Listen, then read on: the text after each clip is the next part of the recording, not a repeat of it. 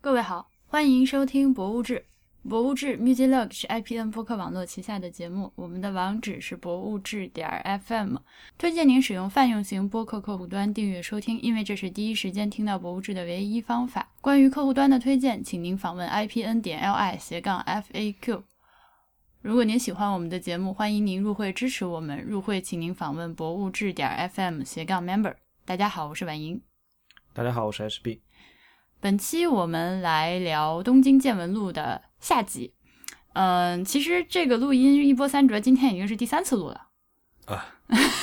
好事多磨 呀！如果你自己也做播客的话，你就知道同一个事情录第二遍的时候是多么的沮丧，然后录第三遍的时候就已经不想录了，但是已经录第三遍的时候已经淡定了，嗯，但上已经放出去了，所以下无论如何都是要有的搜。嗯，录第二遍的时候，其实我内心是抗拒的。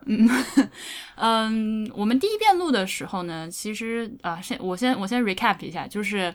呃，我和 HB 是一起去的日本。那我们去日本之前，先在上海待了一个周末，然后呢一周时间在日本，但是那一周时间他要工作，所以就是我自己每天出去玩。然后最后周末呢，我们是呃一起看的博物馆。所以上一期我是录了中间五五天工作日。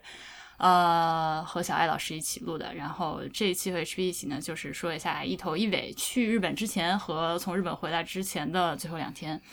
那嗯、为了这个保持我们录音的情绪高涨呢，就 上海的那个部分就不重录了。嗯、 OK，那个已经录好剪好了，但是那是之前录的，所以呢，我就会把它放在本期节目的后半段。我们还是先说在日本的部分吧。大家如果对上海感兴趣的话，也可以按照本期网页上的这个 show notes 里面的时间去呃酌情收听，因为可能比较长。呃，上海我们说了上海城市规划展示馆和观复博物馆这两个地方。嗯，那嗯、日本的话，大部分的内容其实我都在最后一份的那个东京报告里面给跟大家汇报到了，是的，就是周末两天我们干了啥，但这你也得照顾非听众的、呃、非会员的听众的。那稍微照顾一下吧。 那我 们我们这两天其实去了不少地方，我那个嗯。东京报告最后一篇发出去之后，就有呃听众在看到之后说，就看的都觉得脚疼。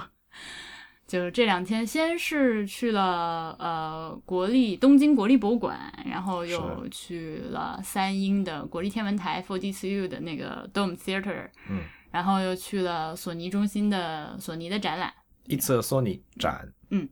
还去了神社。嗯，呃，对，大概就是主要的主要的地方就是这明治神宫嗯明治神宫，不好意思，大大致是主要去的这几个地方。嗯，那么因为时间非常非常的赶，然后就只剩你想就就就一个周末了，就其实也怎么说呢？问题是这样的，是因为我前面五天都没有玩，对你非常的可我怜，好不容易去往东京呢，就五天在那工 作，工作完以后就两天，我怎么说也得把这些点都踩一遍。就得捞回来，所以就疯狂的跑。嗯，上午是，啊那就是先说周六来，周六上午是先去了那个东京国立博物馆，是，我的第一印象就是特别像北京的，就中国的那个国家博物馆感觉是吗？啊、就给你的感觉就是一模一样。也没有到一模一样吧。国立不，博你不是你要有对比。啊我之前我看其他的国家级的博物馆，嗯呃，德国的我比去的比较多的是德意志博物馆，这应该嗯它算它的国家博物馆了。那个就完全不是这种概念，哼，嗯那个就是小小的一栋楼，然后嗯，也没有那种门口的大广场，也没有一个大院子。，但是德国的博物馆应该是比较分散的吧？对，德德意志博物馆它分三个馆嘛，三个城市，嗯甚至规制上就没有也没有像这种东京或者北京的这种国家博物馆这种大、大型的集中在一嗯起。那你说到这个，我们就要打岔了。你知不知道，就是元首当初想要弄个元首博物馆来着？不知道，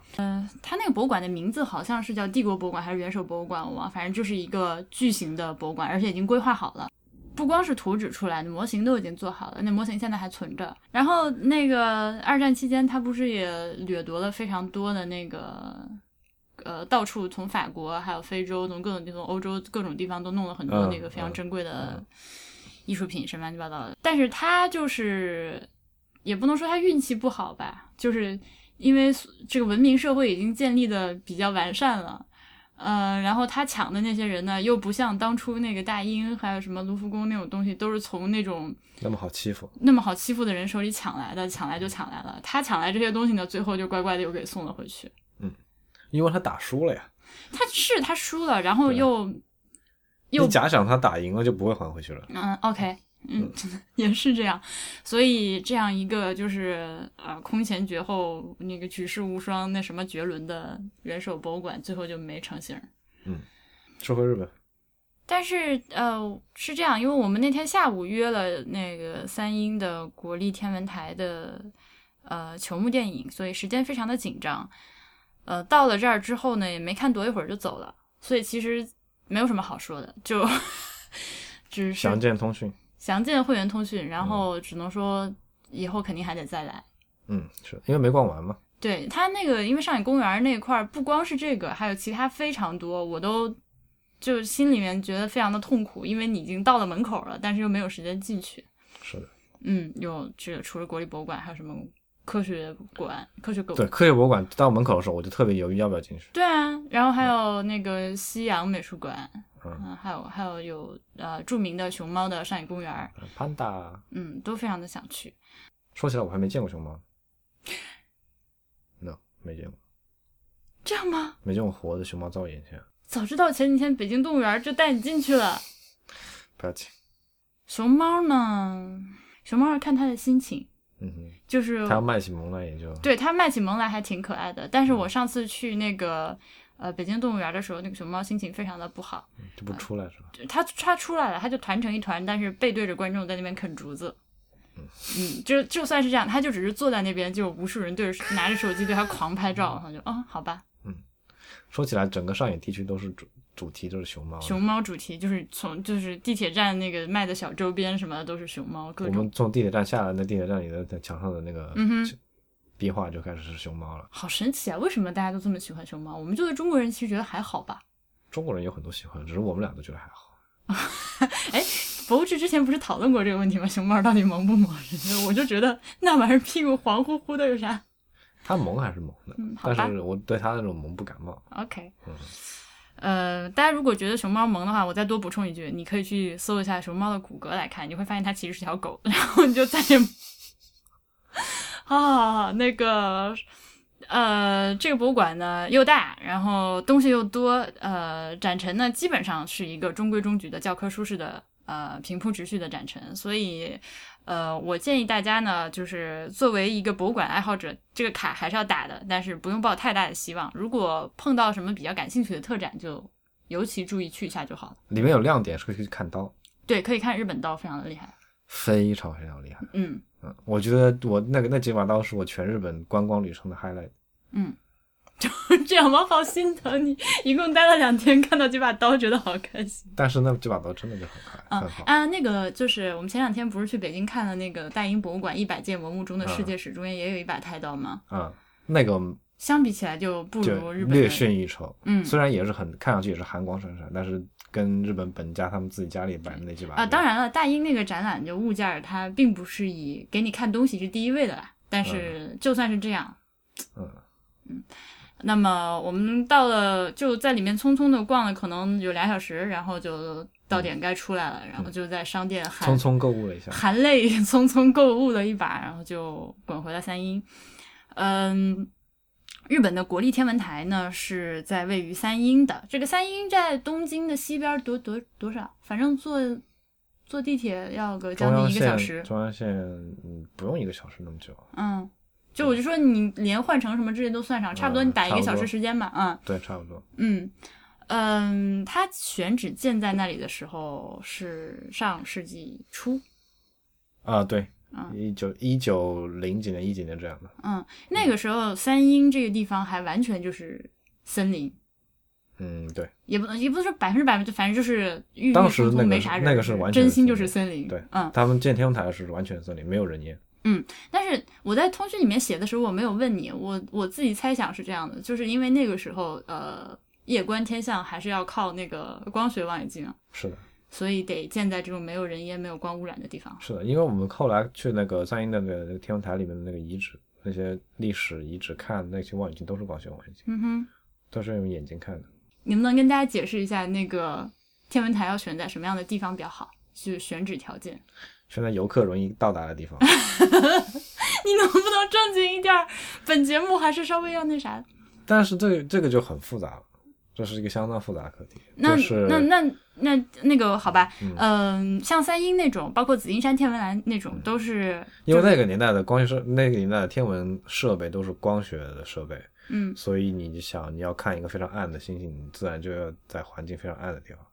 OK，它其实就是，其实就是就是望，就是我们一般买到的望远镜，但是只是更大、哎更、嗯，对，更就是精密那对样。对对 OK，就强力的双筒望远镜。嗯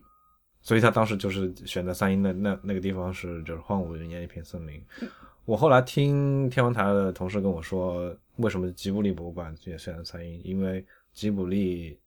建馆的时候，那个地方仍然是森林，嗯然后宫崎骏就看中了这片森林，没有什么人烟，嗯非常适合他创作童话故事。嗯，结果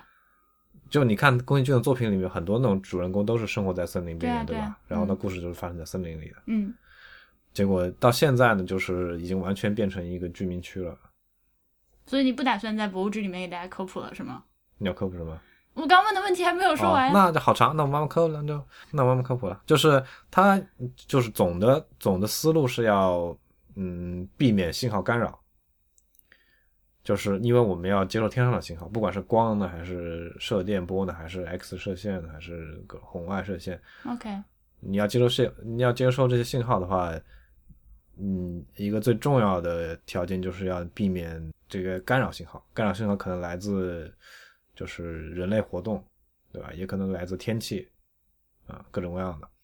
那像如果你是光学望远镜呢，那最明显的就是干扰是来自人类活动。你嗯哼晚上路灯亮的话，或者是家里居民多、开灯多的话，你可以看到，如果是阴天的话，你往城市上空抬头一看，就全是天都是是亮红的对，都是亮，那样就肯定就看不见星星。那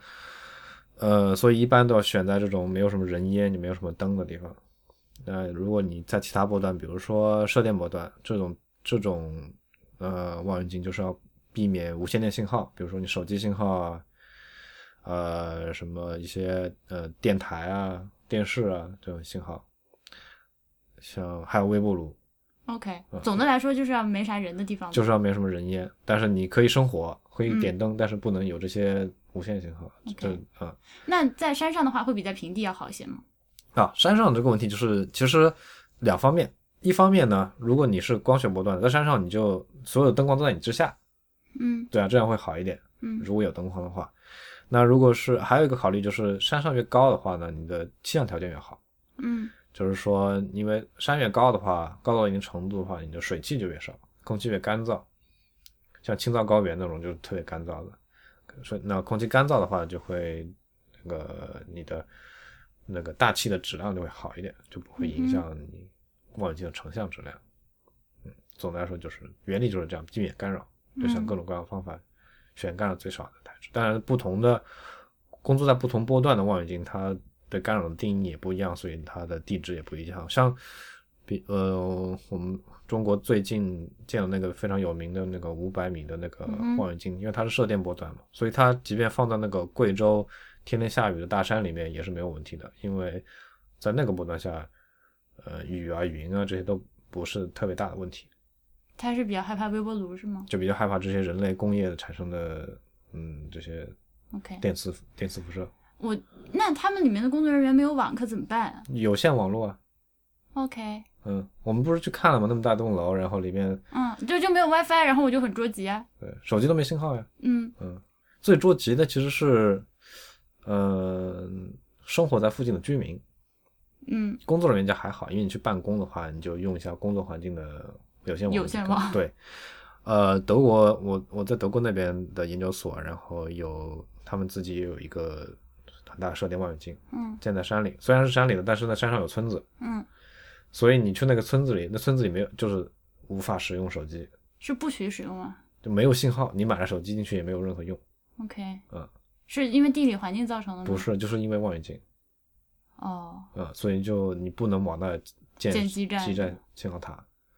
所以那村子里就没有无线网络，没有手机信号，呃，就一就一些一一群老老小小、安静祥和的生活在那个小山沟里，那村子里面大家还真的同意啊，同意啊，好厉害啊！嗯，因为那个望远镜建的比较早，它一九六几年、七七十年代初建的，嗯，那个时候还没有什么网呃无线网络、手机信号呢，它已经建起来了，然后合同都签了，嗯，嗯，哦你，受不了就搬走呗。那中国除了我们之前看那个锅之外，还有其他比较厉害的望远镜吗？好，多呢，新疆有一个特别厉害的，嗯以后有机会可以去看，有一个可以转动的锅，那锅不是躺在山里动不了嘛，嗯，有一个那个像卫我星们天要线跟可以大家转描述一下那个锅，那个口径五百米的望远镜。啊，大家就是嗯，可以网自上己去搜网上是一吗搜叫名字叫 FAST F A S T 嗯 Five Hundred Meter Aperture Spherical Telescope 嗯，哎，我觉得这个好像就是那个天文学家们给自己的望远镜起名字的时候，都很像漫威那些英雄，一定要起出这种，就是他，我觉得他是故意要往这个这种缩写上去凑的，是的，这是因为美国人开了先河这样吗？啊，是的，美国人有什么特别搞笑的名字吗？也不是搞笑吧，就愣。呃愣就很多，那美国望远镜都是愣的，叫什么 Very Large Telescope，嗯这是一个，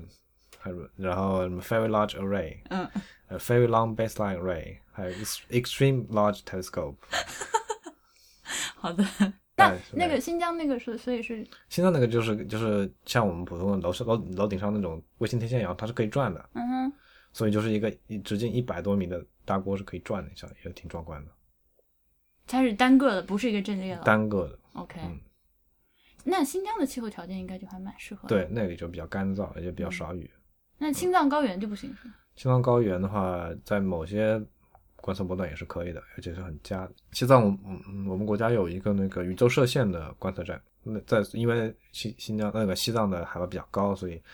它可以更好的接收到宇宙射线。宇宙实验是干嘛的？呃高能粒子。而如果玩摄影的朋友，也许嗯会会遇到过。你如果拍照拍拍的多的话，你会发现你的那个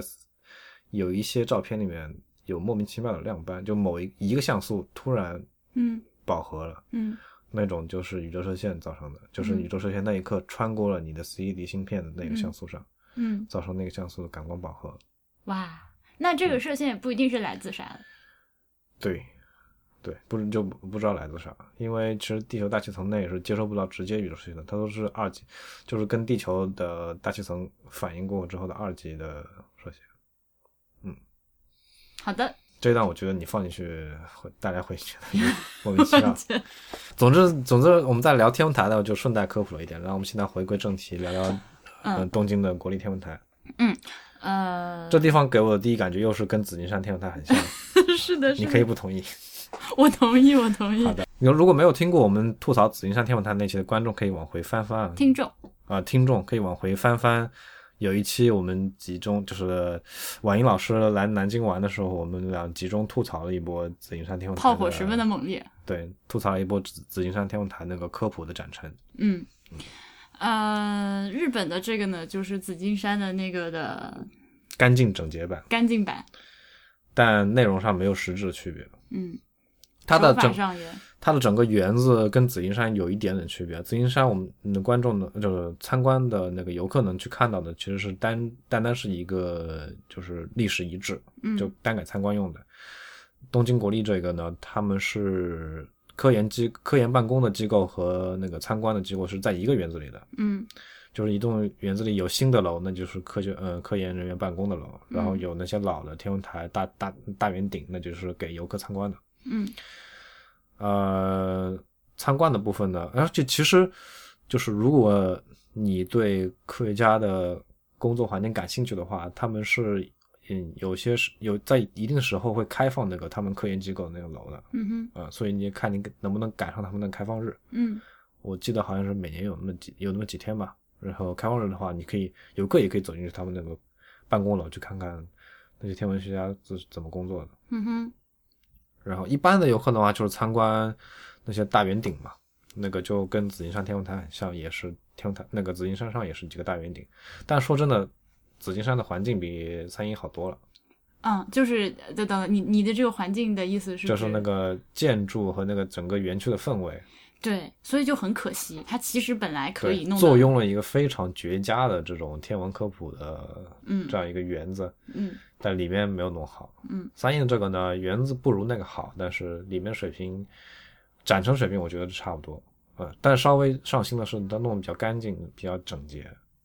让人至少走进去没有那种想要立刻就走掉想了扭我头想就走的对感觉。对，嗯，还能在里面待个十十几分钟，把那些展板的话看一看。我觉得这个是那些就是呃墙上有展板那几个屋子是这样的，嗯就因为那个展板就是就跟黑板报似的，其实它就是一个嗯，对，你就站那儿慢慢看。但是旁边那个大赤道仪式，我觉得还挺好玩的，啊、对，因为对于我这种游客来说，那个太新鲜了。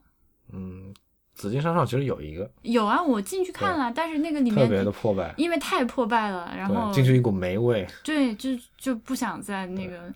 这个的话，它保存的比较好，而且它那个呃圆顶里面那个很漂亮的原木色，就让人觉得非常的舒服，进去之后就愿意多待一会儿。嗯对，然后它也有一些呃那个它那是历史陈列室嘛，里嗯面一半讲的是日本国立天文台的历史，然后另一半给展示了一些以前用过的。仪器嗯仪器之类的东西，那仪器都还可以，有的有的甚至可以让你玩一下子，觉得还挺棒。当然这些都是那个配菜了，嗯哼，嗯，主菜是 Four D 自 U， 呃，对这个 f o r d y to you 的话，我也会在这期的网页上给大家放一个链接。嗯，后来我又仔细的研究了一下，它是这样的，嗯它是每月的前三个周六和第三个周五有放 是放映日，好的，就嗯这么说清楚吧，这、嗯呃前三个周六和第三个周五就就嗯这样，然后呃，它是要大概提前一个月你，它开放了之后，你去网上就改在我给的这个链接上，你去预约。嗯，呃，所以每并嗯不是纯凭缘分是吧？不是纯凭缘分，还是有有规定的日期的。然后它每天放四场，每场四十到四十五分钟。嗯呃，然后每一场的最大的那个观众量是四十人，所以一天一百六十个人这样，你嗯就去预约。然后那天，嗯、最后的签到时间是下午三点一刻。嗯你今天我只要预约上了，就是四场里面哪一场都可以，但是嗯你最晚最晚你下午三点一刻之前要跑到那个天文台园区那里去报到，嗯，不然的话你的位子就如果人多的话就会给别人了，就这样嗯啊、他约的时候有场次吗？比如说我没有。哦，那我比如说约了一百六十个人，一百六十个人全赶到三点一刻报到了，呵呵，那怎么就办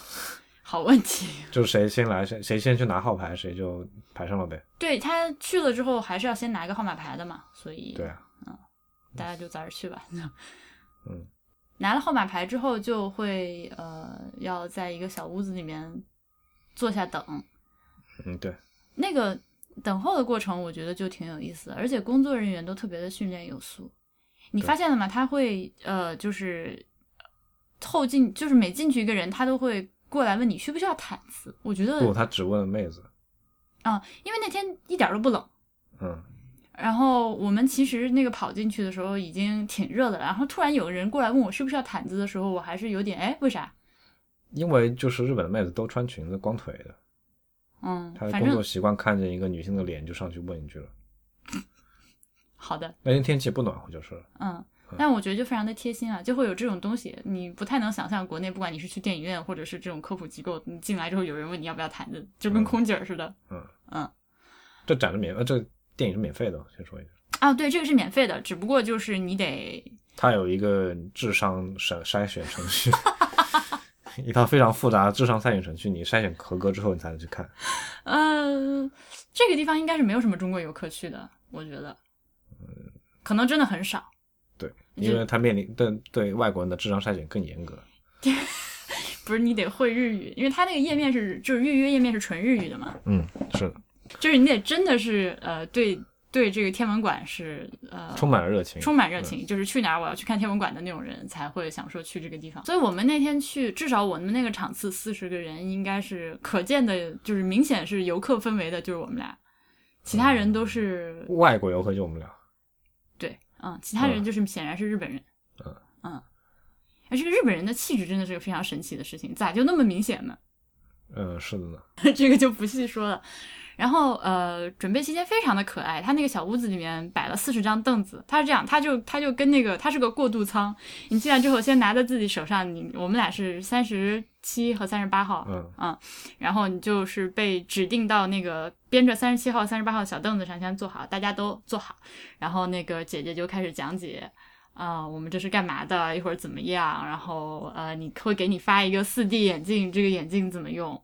这个你就多贵，千万不要损害它。对，这个眼镜非常的珍贵，大家不要去摸那个镜片什么之类的。啊如果你戴着觉得头晕的话，可以嗯可以去死，啊不是可以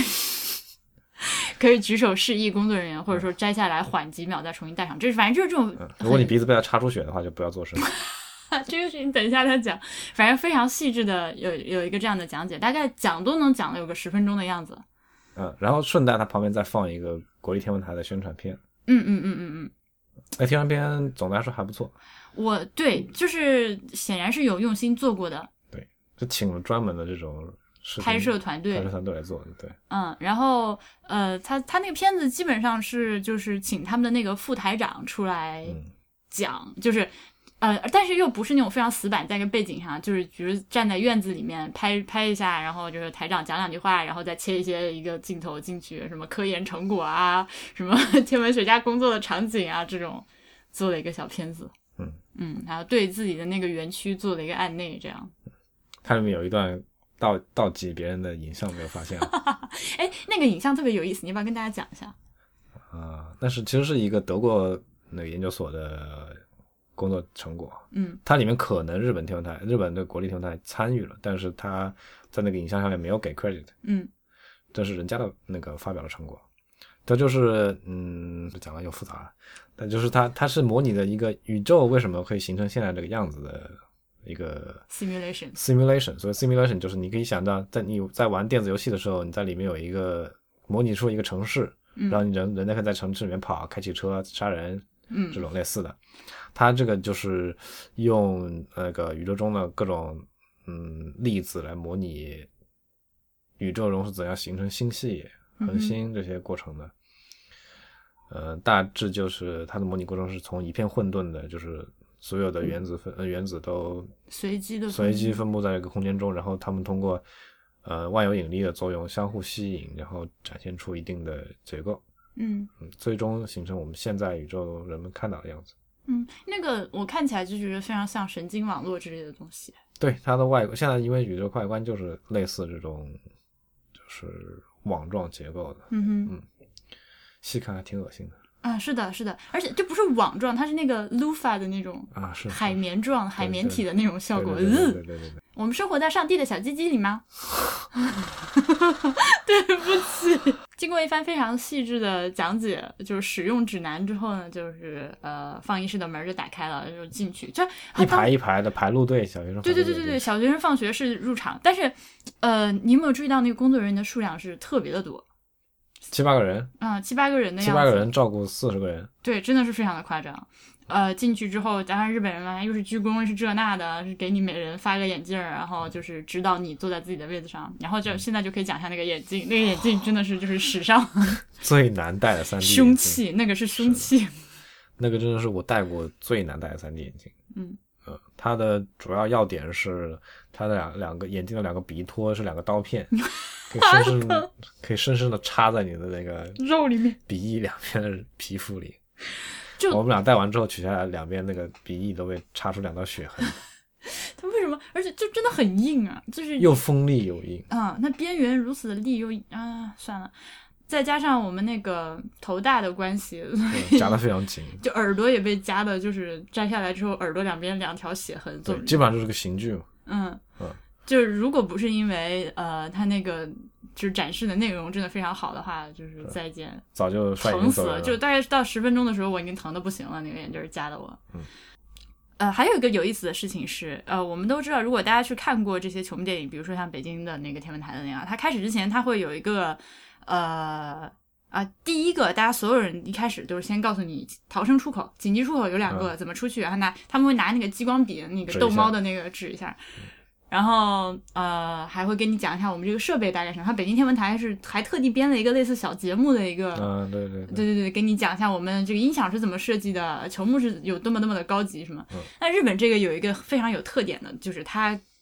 告诉你了，就是我们这个抗震强度和发生了地震的时候不要慌张，是这样的内容。嗯，球幕不会掉下来把你框在里面。对，然后就说说内容吧。嗯，不过我觉得就是靠语言描述非常乏力。对各位，如果嗯有机会的话，当然是亲眼去看一次，还是最有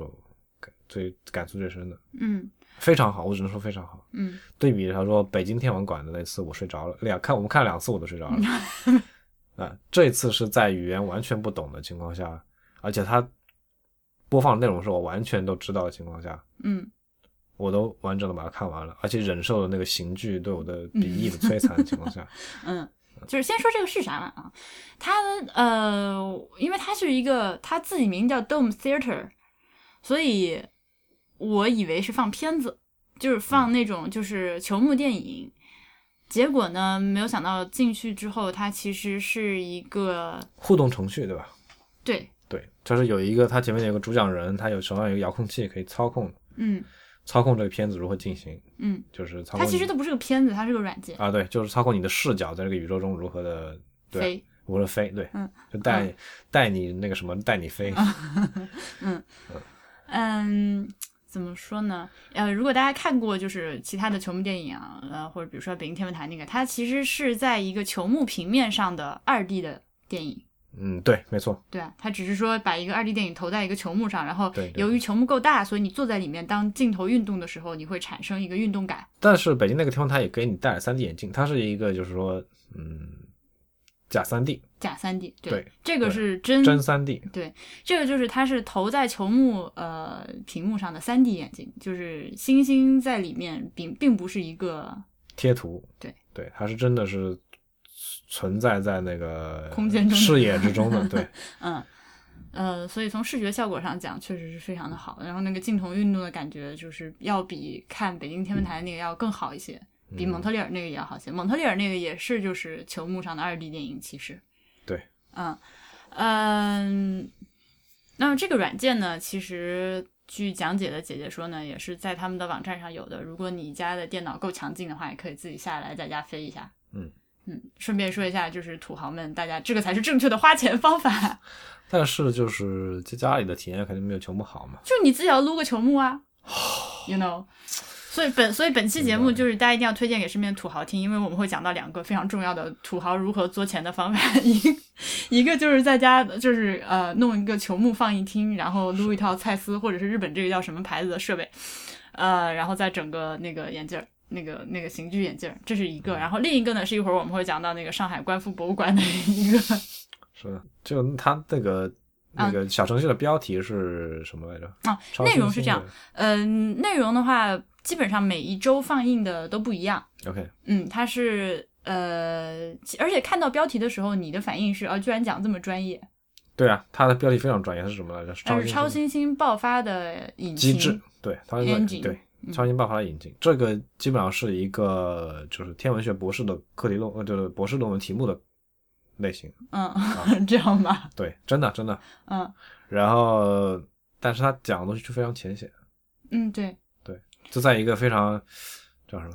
呃深，就感觉是深入浅出啊，一个非常高深的题目里面讲出了非常浅显的道理。嗯嗯，它其实大概讲了四十到四十五分钟，但上来其实有一半的时间是在讲一些比较呃基础的科普知识，啊，对，就是带你遨游宇宙，对，就是它从地球开始，那个镜头慢慢往外拉，对对对不同的对对尺度上看到是什么东西。对它那个就是大家可以去想那个 Google Earth，就是你的镜呃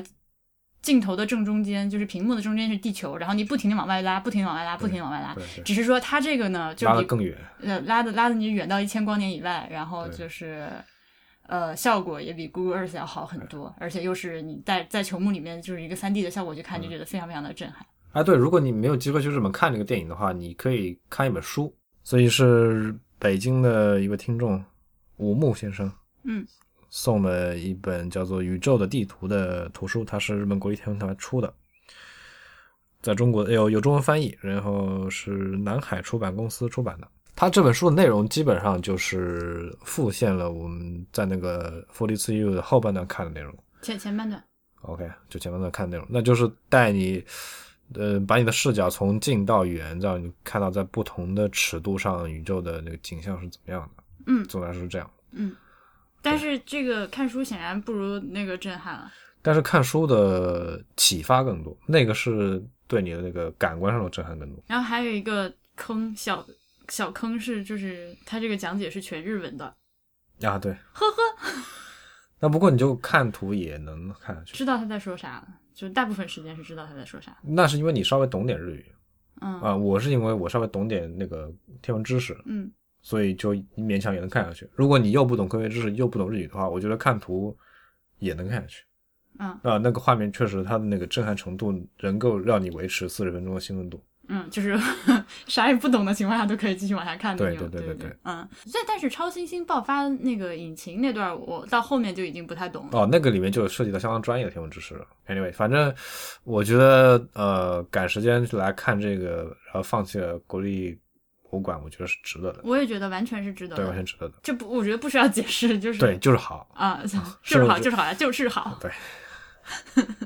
啊，大家去日本玩的话，你只要是别那么寸，就赶在那个月的最后一周，嗯，对，啊、提前一点预约都是可以约到的。这个好像没有那么火。嗯对，嗯对，啊，反正很值得一去。对，另外它那个园区就是也有那个望远镜的参观开放日，啊，对，每个月有几天是可以大家去那边呃使用那个望远镜。那得晚上了吧？对，晚上。晚上就可能对于外国游客来说，交通会不太不太方便。嗯，因为他那个去那个地方的公交车到晚上的话，就是一小时两班，一小时一班这样。那倒是。呃话说回来，北京天文台也有这种活动，大家可以去关注他们的那个啊，官对，网北京天文有路边天文夜嘛，这种。嗯嗯嗯嗯，对他们那个就是就几十厘米的那个口径那个望远镜，也是可嗯以给大家晚上看星星吃的。是是北京天文馆是吧？不是北京天文台。哦，sorry，北京天文馆。对，天文馆有那个路边天文夜。嗯，呃，所以建议大家呢，可以如果要去这个地方的话，和吉卜力安排在一天。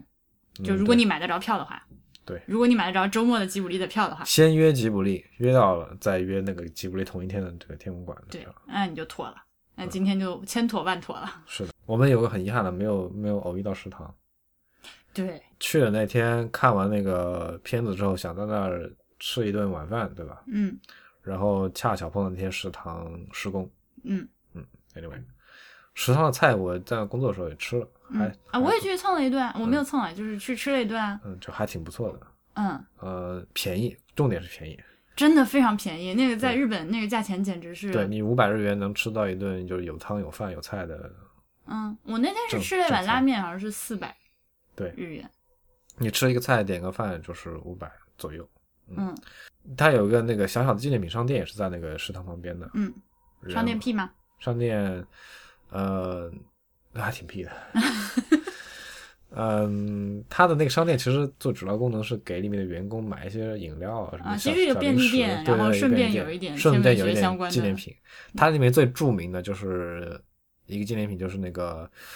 呃恒星形成册纸。啊，它一卷厕纸上面它是印的那个一个恒星从最初的分子云形态到诞生恒星，然后再到它死亡、灭亡、爆炸，嗯整个瞬间这个过程的印在一个卷卷纸上，嗯然后你在使用卷纸的时候扯出来就可以看到了，嗯，就顺顺便就学习了天文知识这比什么美元厕纸高级多了。啊。很可惜我们没有买到，因为我们想是去参观那天买的，结果，很不幸碰到施工。嗯 啊，还有，如果各位有有兴有有去那里的话，那个厕纸是很值得一买的。嗯我第一天去那的话，那个教授带我去吃饭，他就跟我说了，我们这有一个这个 厕纸，你可以考虑， 你可以考虑买两卷教授怎么那么逗？就这样，啊。对，这个地方就差不多这样。周日去了，先去了神社还是？神宫，先去了先明去了治神神宫。宫。哦，我我第一项感觉是那个神宫的植被保护的非常好，嗯哼，毕竟是那个天皇的天皇家的地盘，没有人敢进去砍树，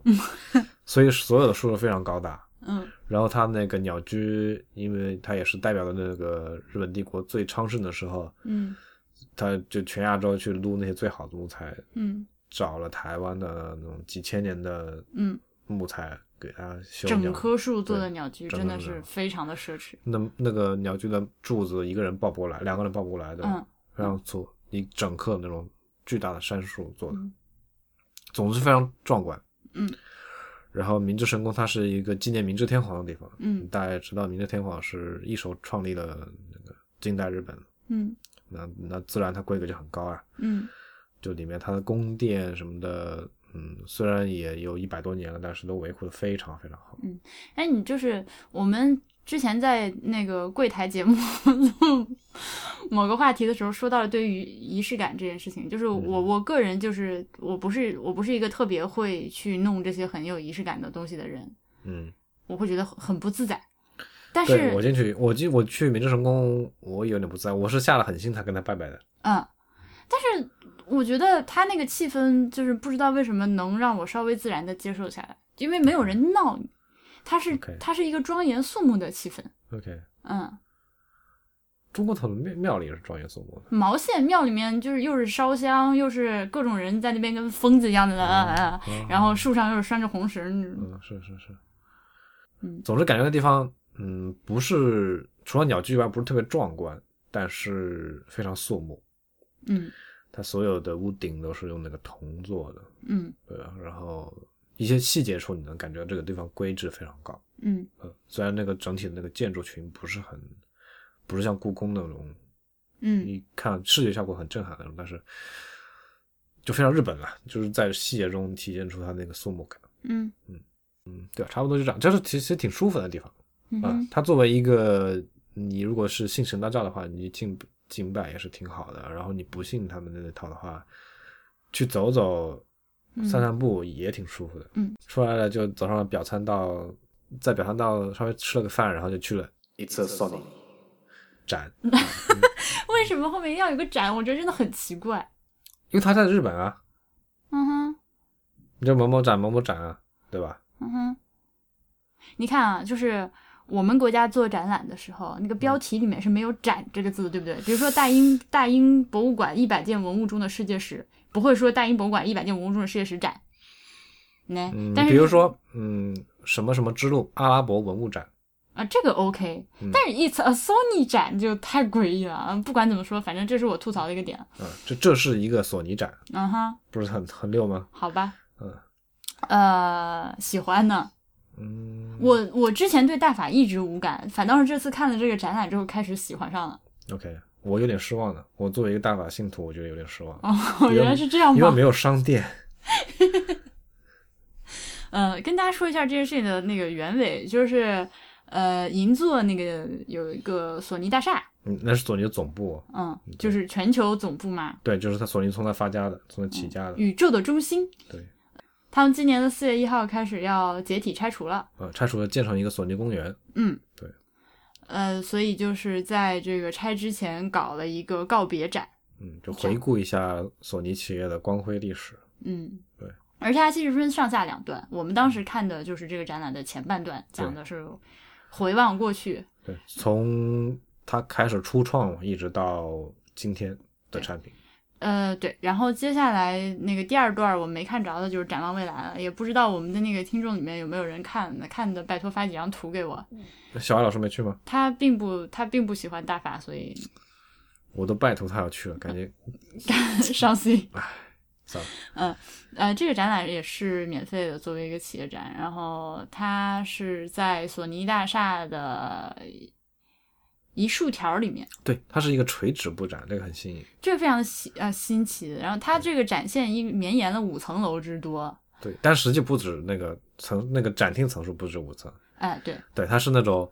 就是越层的那种布展方式，嗯嗯嗯它一个展厅都很小，嗯，大概就你就七八十平米这种，对，嗯然后你就上几节楼梯到另一层，嗯，再上去，一个盘旋型，一共最终让你上到那个建筑的五层。对，但实际上展厅已经有非常多的小层。对有非常多小层，对，嗯，它这样的一个做法就是让人觉得非常的不累，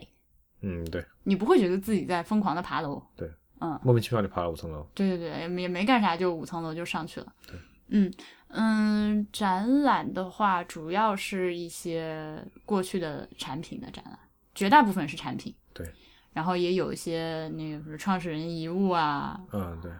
呃当时的那个叫什么吉祥物嗯嗯嗯，索尼还萌化过，啊，一个小男孩儿，对，嗯呃，还有就是我比较喜欢的一件展品是 Sony 那个四个字母的设计，啊，可贵的是索尼四个字母就真的是传承至今没有大的变化的，嗯，对吧？对，它从开始创创立之初就是这个大的感觉都这样，虽然嗯有小改动，但是基本上对保持着感觉。嗯， 就相反，就是某某软公司，越改越大，对，越改越莫名其妙。嗯嗯，呃，现在改扁平化嘛，没办法。产品的话，因为我小时候不跟你们这些大城市的孩子似的，我真没见过什么大法的东西， OK，所以反倒是现在我第一次去看到那些，就是我们小时候就是可能比较大的城市里面的人能见到的索尼的产品，或者是再早一些的索尼的产品，六七十年代的东西，它有一种非常高级的感觉。就我今天来看，是的，你想我那个小小当时从小时候见到那种产品的时候，小小心灵受到多大的震撼？所以我就因为从小没见过，我见的都是那些国产的山寨牌子的收音机、录音机、Walkman 什么的，所以我从来就没见过好的。嗯嗯，这种就是你，我真的那个，我第一次见到索尼的设备是索尼的 CD Walkman，嗯，见到时候我就真的 跪了。那时候还没有“给跪”这个词，但是我心里真的是给跪下了。嗯太高级了，太高级了，嗯就是一个呃一九九九零年代末的一个小屁孩儿，然嗯后拿到了一个圆柱形的线控，你可以可以扭动线控来操控那个歌的黑科技嗯进，进退，然后还有一个小小的电子显示屏，上面居然还能显示中文，那黑科个技，然后那个显示屏发的蓝光，嗯我我真的无法言语那种给人的震撼感。嗯。就是它这索尼的这种视力，真的就是让人就一眼就要入入教的这种感觉。嗯所以我后来去看了他们那个早期的产品之后，就会有一种想要入教的感觉。我甚至有很多就回来之后，在那个 eBay 上，我现在购物车里面 已经塞了好多它的那个中古产品。嗯，有一个那个 My First Sony 系列，就是给小朋友用的，就是红黄蓝，就是特别，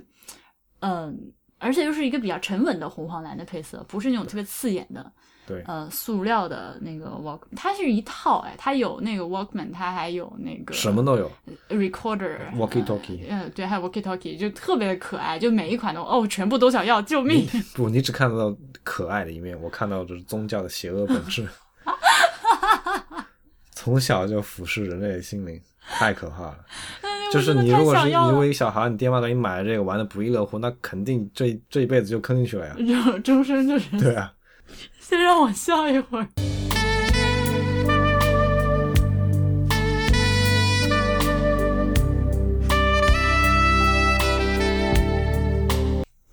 嗯总之，它的呃布展的方式也非常的亲民，它把所有东西都摆在展台上，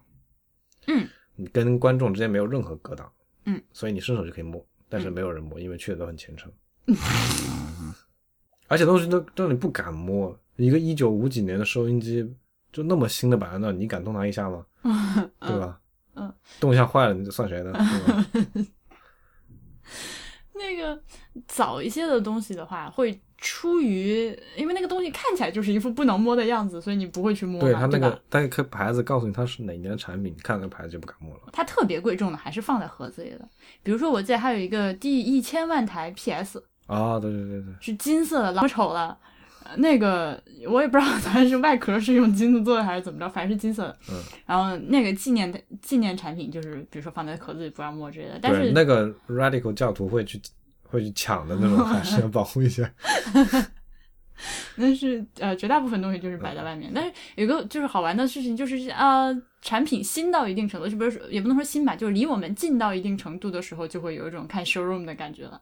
对，就啊是因为你这些在你日常生活中看过，是吧？嗯然后我记得比较深印象深的是，它有一个 Walkman 的一面墙，它对把对所有的 Walkman 产品都镶在墙上一个画天哪，框里我当时真的是看着那个，我真的是快要入教了。对，然后就各种观众就哦开始开始指点，哎，这个我有，那个嗯我有，对，对就开始算这些年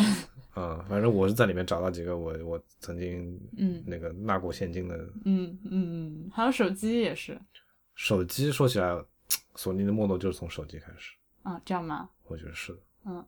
它最新出的那个我还挺喜欢的耶。啊，但但是他那个展就很讽刺的是，他给自己手机做的那个展示的墙，就很明显体现了这个索尼他的屈没落是吗他屈服于苹果邪教的那个一条一条 路子。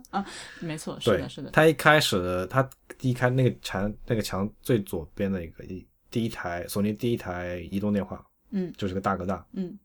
那个是一九八九年啊，我嗯靠不得了，那那个对时候能拿那玩意儿出来，绝对是大哥。对吧？嗯然后嗯就开始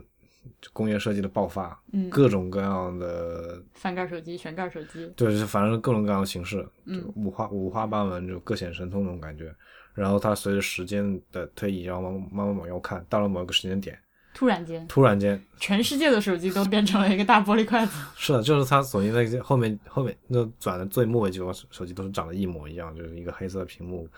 然后加个边框，嗯，对，反正就是个黑色块儿。如果它不是在那个屏幕上贴了一个假的那个模安型，嗯安卓系统桌面贴纸的话，真的就让人感觉很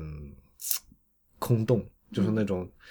深不见底的黑暗把你的灵魂吸走的感觉。好的，嗯你们这些教徒的这些词汇我已经不能那啥了啊。不过确实，就是今天手机的这个同质化已经非常非常的，是让一个是让人很心痛的一件事情。对， 但我觉得这也不能说是，我觉得是一个历史的必然，因为任何设计成成熟的工业产品，它都会走向趋同一条路，就是那个公公用的最大化。嗯。但是，比如说我，呃，上个礼拜还想说再弄个黑莓嘛，嗯因为我发现最近可能在手机上回邮件的这个情况比以前突然间激增。嗯然后我之前是用过，你干不要干嘛嘲笑我的表 情已经出来了。没有没有，因为我之前是用过黑莓的，我知道那个拿那个世界版打字是真心是爽， 啊，就绝对是秒杀现在一切屏幕上打字的感觉。反正至少是我在我看来，嗯，然后我就很想弄一个回邮件，结果就发现它没得卖。不是，就是没有没有支持那个就是呃、啊不实支体实体软件的那几款机器都不支持 4G 网络。啊，对对，呃，手机墙之后呢，啊，它有一些有一一小部分是展示那个概念产品，对吧？嗯哼，不，那个我不确定是它已经推出了，还是它的一些嗯即将或者将要推出的产品。嗯有有那么两个还挺吸引人的，嗯，对有一个电子墨水屏的万能遥控器，这嗯也是就是智能家居那些东西，其实对对一个遥控器遥控一切嘛。对，然后它是个电子墨水屏的，这个很吸引人。而那个手感非常的好，对我们俩上去摸了摸，对，摸了半天，然后那个， 啊，那个是有展示品可以给你摸的哦，不是我们嗯俩 去摸展品了。嗯而且它那个就是墨水屏，嗯，反正那个细腻的感觉，我觉得是，就当时我那么在那儿看了一会儿，我觉得比 Kindle 要好的，嗯，对。嗯，呃 Kindle 你也没有买很新很就 latest 的这还种，我是 Paperwhite Two，对啊，嗯你也没有拿到就最新的 Kindle 的嗯品，所以嗯嗯对，反正那个就感觉很好。那如果就是中国上市的话，我可能会考虑买。是的，对，呃，这个可以跟大家 安利。我没有安利吗？嗯，你可以去淘宝上搜了，就你不一定得买特，就是最贵的那个，就是什么 Hue 之类这种灯泡，就是现在国产的那个，呃，蓝牙灯泡也已经非常好了，其实。啊，对，嗯，就就大家就去搜吧，我就不说牌子了。就是已经有很多东西，就是可以让你在手机上各种操控，就是实际用起来觉得非常的爽。那么我们聊聊失望的点，好的，没有 商店，没有商店。对，我觉得通讯里面已经抱怨过了，就是就完全不像大法的作风呀。是的，而且我们俩当时心情是揣了一堆没有用完的日元，想去花掉的。是的，啊，但是我们也没有多少日元的时候，我们一共就换了五千不到五千块人民币 的，不管它如果有商店的话，我刷卡也成嗯啊。是但是没有商店，所以它替代商店的东西是两个扭扭蛋机，对。而且嗯就等一下，你没有把这个戏剧做到位，就是哦，对对对，我们在上到最后一层的嗯、展厅的时候，看见一个很长的队，那个队带拐弯的，嗯，哦，我就想 最终激于激动人心的部分终于来到了，然后我们俩就欢天喜地地排着那个队，嗯，然后比赛排排排排排到面前的时候，发现哎，就是两台扭蛋 机。就两台扭蛋机，然后加一个那个零钱兑换机。嗯那个扭蛋机它也是，当然是以信仰扭蛋，所以它是五百元一五百日元一扭的。嗯，然后旁边有一个扭蛋机，呃，扭蛋零钱兑换机给你把一千日元的进去，然后给吐个五百日元的，吐出两个五百日元给你扭。对，然后扭蛋内容的话，就是索尼一些产品做的钥匙扣。嗯，呃，说说说实在，那些扭蛋里面的钥匙扣，搜丑搜劣质，嗯，对但是是信仰扭蛋，所以还是扭的。对，，还是扭了而且它还是有限制，一人一天只能啊、扭一个人一。天扭一个，嗯大家都很守规矩，一人一天扭一个。嗯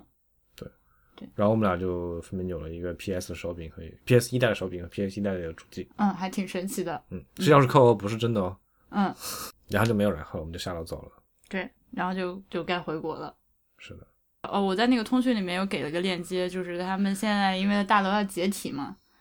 所以哦，大楼、卖百叶窗，对对对对对，那个外墙上的百叶窗现在是切成小段儿出售，五千日元一段儿。呃，这个卖来的钱都是做慈善啦。嗯，嗯，但是不管怎么说，依然是信仰。依然是信仰， 所以大家如果还嗯，就是如果是大法这个信徒，到现在还之前并没有听说有这个东西可以剁手的话，现在可以赶紧去寻踪剁一下。 OK，以上就是东京之行的全部内容。嗯，这不，以上就是你东京之行的全部内容。要是我东京之行的全部内容，接下来呢，你会听到这个节目话锋一转，就是我要 把呃之前已经录好剪好的上海的部分续在此处之后。那我们开始吧。嗯，在上海先是去看了观复博物馆。观复博物馆是马未都先生的呃观复博物馆的上海分馆，其实是它这个到今年就是已经有二十年了，从第一个第一个观复博物馆开启，好像是在那个琉璃厂北京。嗯，我知道的有北京的，有厦门的，然后这还有上海的，然后十月份马上还会在深圳有一个。Anyways，上海的这个是在魔都三件套那个最高的那个楼里面，它这个地方很别致，我第一次见到博物馆开到这么高的地方，开在高层里的博物开馆。在那个高层高档写字楼里面。嗯，那它其实是在最高的那个上海中心的里面，是在挺高层的三十七楼。嗯，它是有一个专门的电梯上到这一层。我要先就是跟上一期在说森美术馆的时候已经提到了这个问题，就是它近在眼前，但是很难找。我就是走到那个楼旁边的时候，整个人已经暴躁了。对，非常难找，就是进到那个楼里面都，你在大堂里转了好半天都找不到那个对，去美术馆的电梯。最后还是问了人。对所以建议大家就直接问人吧，我也描述不清那个地方怎么上，它就有一个专门上去的电梯。我觉得直到我直到我们站在那个电梯面前都没有任何一个指示牌是是说这个地方可以去嗯观复博物馆。嗯嗯嗯，里面还真是没有什么，但是一旦上去了之后就，接下来的体验就蛮好的。嗯，观复博物馆，如果大家去过它其他的几个分馆的话，都会有一个感觉，就是它做的很呃体面，就是他会想到一些很细致的公立博物馆很少去做的事情，就是真正的由于要收门票，所以就会有一些比较人性化的设置。那这除了地我方很贵啊，门票 门票其实还好，北京的那个是五十块钱，然后上海的这个是一百还是多少来着？一百吧。一百对，嗯，提醒大家，如果是在大众点评或者是类似的这种网站提前购票的话，会有一个折扣。然后，观复博物馆呢，它是有一个门票套票的，就从北京的时代就已经开始了。嗯，它一组门票好像是八张还是六张，呃，每一个的设计都不一样。你可以就是在买门票的时候挑选，然后也可以多付点钱把一整套买回去，作为一个纪念品。嗯，所以它这个这一套门票上印的是它的馆藏的藏品，是吧？对，它是，而且就是我们现在手里拿这个是网络团购的门票，和现场买的门票那个颜色和设计还不一样，嗯所以就是如果有特别就是粉马未都的观众，我估计是有的，就可以买那个整个一套门票回来收藏。然后另外还有一个，除了门票之外，还有一个手环，这个手环设计还挺有意思的，呃，它上面是嗯龙袍的下缘的那个纹饰，我也不知道这个就是正确的名称叫什么，就是有山和海浪，还有如意，的一个传统的中国服饰的纹饰，所以你戴起来就是从照片上看会觉得是一个质感很不错的手圈，但其实就是个纸条儿。嗯，戴在手腕上之后，它的作用是你可以今天之内多次出入观复博物馆，就你出去上个厕所买个咖啡，一会儿还能回来，就是这个东西。嗯，戴这个手环呢，有一有一个体验挺不好的。嗯，那个售票员需要把你把手伸过去，然后把你的袖子撸起 来，然后他给你咔一下戴上，跟上手铐一样。那有一种对有一种那个要抽血的感觉，而且我那天还穿了一个就是袖子特别长的毛衣，所以就还嗯，嗯我说你等等我弄一下，嗯，呃，然后去的时候因为是还在年里面，所以被赠送了一个鸡年大吉的海报，谢谢爷爷。嗯，呃，这个海报我现在也不知道该怎么办，所以有如果想要的听众就给我那个写个邮件来，谁先写我就寄给谁，就这样决定了。嗯、售票处其实细节好多，好丰富啊。是的，售票处其实也是一个展馆了，我觉得。嗯，可以这么说，对它其实你走进售票处之前，那个墙上就已经是有一个叫生僻字墙文化，生僻字文化墙好啊像对是叫，电梯一打开，你看到那个墙就已经开，它的展览就开始了。对，就一整面墙上都是一些还确实是不怎么认识的我们俩找了好好半天，就那么两三个才认识，就认识两三个。嗯，嗯，然后往前走的话，呃，对，就来到刚刚售票处嘛。售票处的地板上是一个缠枝连纹的一个大型地板砖。 嗯，但这个我觉得都还好。我我比较在意的是，它那个售票处上方有一个屏幕，上面显示的那个在就是在馆的那个人流量和、那个、百分比，和那个对达到那个满员人数的百分比，它就是确实是会随着那个新进去观众，呃，数字有浮动的。但我们看了一下，不是实时的，就是我们看前面一组那六个人进去之后，那个数字没有立马变，对吧？对，我设想的是，就比如说那个我们戴在手环上有个条码，然后你在那个闸机 B 扫一下，然后那个上面就加一。嗯，我觉得是这样，但是结果进去并没有检票，所以不知道它如何实现的。我觉得它应该就是以卖出的票数，以好像以及以出馆为准，嗯我是这么理解的。呃，不管怎么说吧，嗯、不过我觉得这个售票厅比我看到的大多数公立博物馆售票厅要好太多了是的，啊！以我觉得还比较好的公立博物馆那个南博为例，嗯，它那个售票厅就是一个就什么都没有的一个窗口啊，就是传统的售票售票窗口的那种样子。南博现在不都是自己拿票了吗？他之前是有那个哦，对，那是之前了，嗯就就之前是那个一个小房子，就那种电影嗯我票明我明白票房一嗯样，然嗯后底下面排队那那种，嗯，有点像什么北京天文馆那个都那个就很像嗯啊，嗯就大概是嗯那样的，那个就是我标准认知上的那个博物馆售票处。啊。那后来他改，现在南博改成自自动拿票，然后就走进来了。嗯，它这个博物馆呢，其实我一开始的预期就是它肯定是面积很小的，嗯，因为你在上海中心里面弄一租一层楼下来，这个价钱显然不会便宜。嗯，呃，而且它其实是那栋呃，就是那层楼的半扇儿，另半扇儿在哪儿也不知道。就是和我之前预计的那个空间的效果确实是比较一致的，就是很小。呃，所以我去之前也在问自己，他要如何把它做成一个，如何去避免太逼仄这个问题。就是他因为之前有几个像北京馆，为什么从琉璃厂搬到那个非常遥远的郊区，就是因为，呃，其中一个原因就是为了展厅的面积的问题嘛。那这个的话，他用了一些非常呃，就是就是又又简单，但是又很聪明的小手段，把它放大了。我们后面慢慢说。但是进来之后，先是有一个序厅，这个序厅没什么设计，对吧？嗯，我觉得他可能有设计，但是被他的工作人员利用坏了。就呃好吧，它其实就是一个视频放映厅，一个小小的视频放映厅。这个放映厅的啊、我觉得那个放映内容还蛮蛮好的。啊啊，对，它它是一个视频嘛，就是那个它那个视频的每一帧就是历史上的每一年的世界，就是欧亚大陆的版图，嗯，然后你每当时存在的任何一个政权的它的那个疆域面积都以不同的颜色标到那个版图上，嗯然后就是这循环播放，就是嗯，人类有历史记载的从最开始到二零一七年这一年的世界疆域变化、啊世界政政治版图的嗯是的，变化一个快这速。个这个这个视频我很早之前在网络上看到过，对对嗯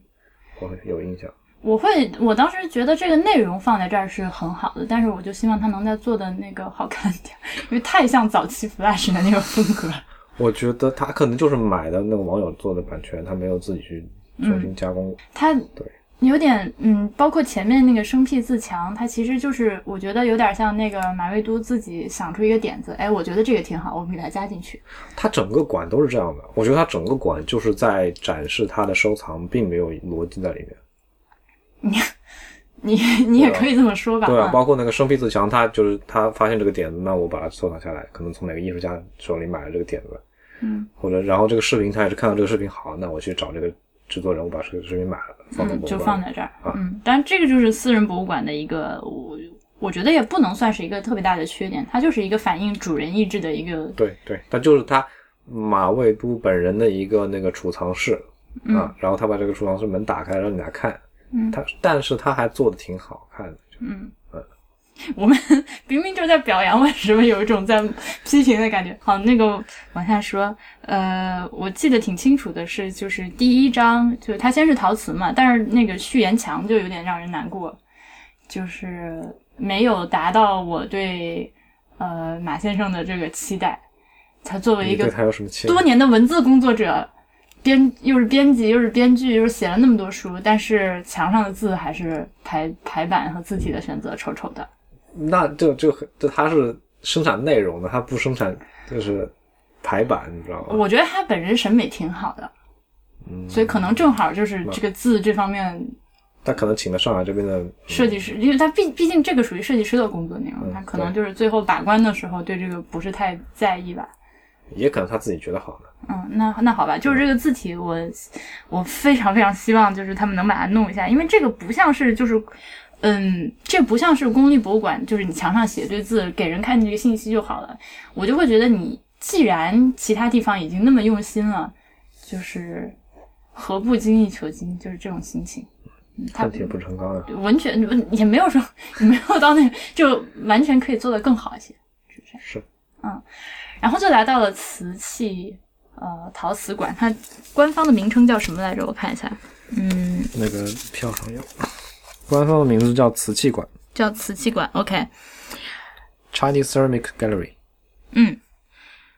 瓷器馆就开始。呃，我们大家如果在网上搜这个新的呃上海官复的照片的话，你会看到有一个就是很多瓷器，然后就各种镜子的反射，就会你从照片里面一眼看不出来这个展厅到底有多大，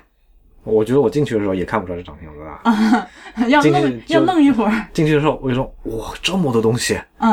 啊！但是你实际走到每个柜前，发现一看后面是个镜子，所以它所有东西都乘以二了，然后加上镜子与镜子之间的反射，又就啊互相反射，就是就一乘以个、了好几一倍。个迷阵的感觉。啊总之，你进到瓷器馆，第一印象就觉得这这个馆超级大，里面东西超级多嗯，啊。但是你看完之后，你会发现其实也就是没有公立博物馆那那个一间展厅那种规模。嗯，你就不要跟南博之类的这种比，就一个柜子里面塞五十个碗的那种博物馆，就不要跟它比了。但是，嗯、就挺聪明的，是一个用的很好的小聪明。是的，嗯，就是嗯，怎么说呢？因为你展厅的风格有很多种追求的路子，它就是想给你，就是要打破我刚刚说的那个，就是环境逼仄的那个那个限制，就是用这种方法，虽然说是有一点歪门邪道了，但是最终实现的效果非常好。而且它有一个更好的点是，它除了让你从视觉上就是。感受和感受上觉得这个空间大之外，它确实又起到了当你在参观一个瓷器、一个产产藏品的时候，能看到背面的这个实际的作用。是啊、就我不明，我不知道我们刚刚那么说，大家听明白没有？它其实就是在那个展柜的里面，平常都是什么麻布的呀、木质的呀这样的一个墙面，展馆的背面嘛，对，展柜的立面嗯里里面的那个立着的墙面，它把它都做成了镜子。对，这样就是镜子套镜子，然后你站在面前的时候仔细看，也可以看到你平常在博物馆展柜里面看不到的展品的背后，嗯，就挺好的。啊，嗯，但是从展览的逻辑上说，它是一个把瓷器按颜色分类啊的，按颜色分类的一个展。对，这个就暴露出他这个就是我家私人那个储藏室的这个本质出来了。他作为自己的就是就审美上的那个偏好来收藏，就很正常是这样摆嘛。嗯但是我觉得你作为一个博物馆的话，因为我以我的理解，博物馆是要起到一定的那个教育作用的嗯啊，就是我看下来，我至少能想学到一点东西。嗯但是这个的话，就是它按按它的那个布置是按照，比如说青瓷我摆一个柜，白瓷我摆个柜，然后什么那个黑瓷我黑瓷我摆个柜，嗯然后就是总总之就是这样，就是还有彩色的就摆个柜，就大概是这种类型的。然后你在看到柜子的时候，我就想着就是去对比，就是不同朝代，就是某一个朝代它就是流行的是什么颜色的瓷器啊，然后流行的什么样子的瓷器啊，这样就看不到，你完完全无法看到这样的信息。啊所以你还是更愿意看到一个、嗯、按照时间顺序的一个编年的陶器。我觉得，甚至如果你按照就是按这种颜色或者种类，比如说我有个摆青瓷，但是你至少可以给我介绍一下，比如说 青瓷的演变青这瓷个是吧五代时候青瓷是什么样的，然后它的样子大概是流行什么样子，然后到了宋代的时候青瓷又变成什么样子了，然后青瓷有哪些不同的窑烧出来的，它们又有什么不同的样子， OK，都大概类似。但但它一个每个柜一个颜色，它就所有东西都混杂摆的，没有我从里面看不到有什么逻辑在里面。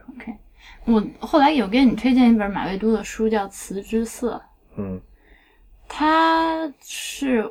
我觉得这个布展是就是直接反映了他那本书的一个想法，他就是从颜就是那本书就是以颜色出发来讨论瓷器的。嗯嗯，不过你说的对，就是它确实是现场的那些展示呃阐释比较少，你都得扫码。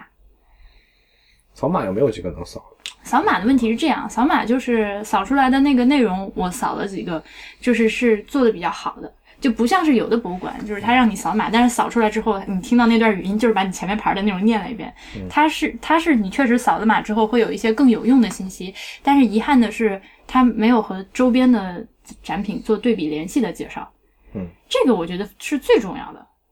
就是对啊我我不期望懂的，，嗯期，望不能懂看的到人这进来看的时候，我最想看到的是这个这个藏品和旁边的藏品为什么要把它摆在一起？嗯但是这种时候你就就就得有人得有懂的人带着就才成。嗯，他那个馆提供导览，就是那个人工导览嘛。有有有付费的，对，嗯嗯，但是我觉得我刚说的这些内容恐怕付费导览，我不确定能不能做到。下次嗯咱们再去的话，就付费试一次。嗯所以我的意思就是说，它不是没有逻辑的，只是是他自己的逻辑。我能 get 到，我能 get 到他们那个逻辑点，就是按照颜色来排，但是就颜色背后的东西你没有给我阐释出来，嗯，对吧？就是略遗憾了。啊，但是东西都是好东西，特别好看嗯啊！我都看了好几个柜，我都不想走了。嗯，就我还没有看到后面那些更加掉掉下巴的馆之前，看到这个馆就已经觉得这人好厉害。嗯啊，他能就是收到各种各样真的很好的瓷器，他那些藏品的那个精精致程度不输南博这种对。国家级的博物馆。他常他常常说自己是就是捡了时代的漏儿，嗯，你知道捡漏儿是什么意思吗？知道，对啊，那他就是他就是说，其实他只不过是在多年前就是花今天看起来很小的钱，嗯然后收到了这些好东西，然后再加上这个社会的变化，就正好让他赶上了。嗯，所以就财富也积累得越来越多，然后眼光也越来越好，就慢慢的收收藏买来了这么大一些一批东西。嗯，他他的这个成功经验，我觉得是完全不可复制的。嗯，今天已经没有人可以就早起跑到市场上，蹲在那儿小摊上就能捡到好东西了。我们为什么说了这么久瓷器？我觉得我最喜欢就是这个柜，就这个厅。嗯，哦，这样吗？嗯，就可能在他展示那些物件中，瓷瓷器是我最偏爱的一一种类吧。嗯嗯，也是，因为往下走就开始有点，嗯、瓷器其实它有两个部分，我们刚说的这个是中国的瓷器，接下来还有一些外销瓷和外国的瓷器。下面那个馆叫，那是第二第二个馆了、嗯那个是不属于瓷器那一类的，它那个馆叫东西馆，哦，OK，对对，是那然后它除了是瓷器还有一些别的东西。对，东风西渐，西风东渐这个问题的，嗯嗯那个馆就是全部是，就是在中国制造，然后出口到欧洲的各种各样的工艺美术品，嗯，对，外销词我基本上我觉得还很有趣，但是是属于这种审美上讲，我自己是不是很喜欢的一个门类。嗯嗯，它因为嗯，从外销瓷从什么时候大规模？明朝吧。明朝应该是最多的吧。嗯，呃，不要分那个外销瓷，我就要分两种，一种是中国人做了，然后外国人买去了；一种是定制，一种是定制的。嗯，我觉得你说有趣是那种定制型的，对吧？对，我们俩看到那个盘子上有穿的那个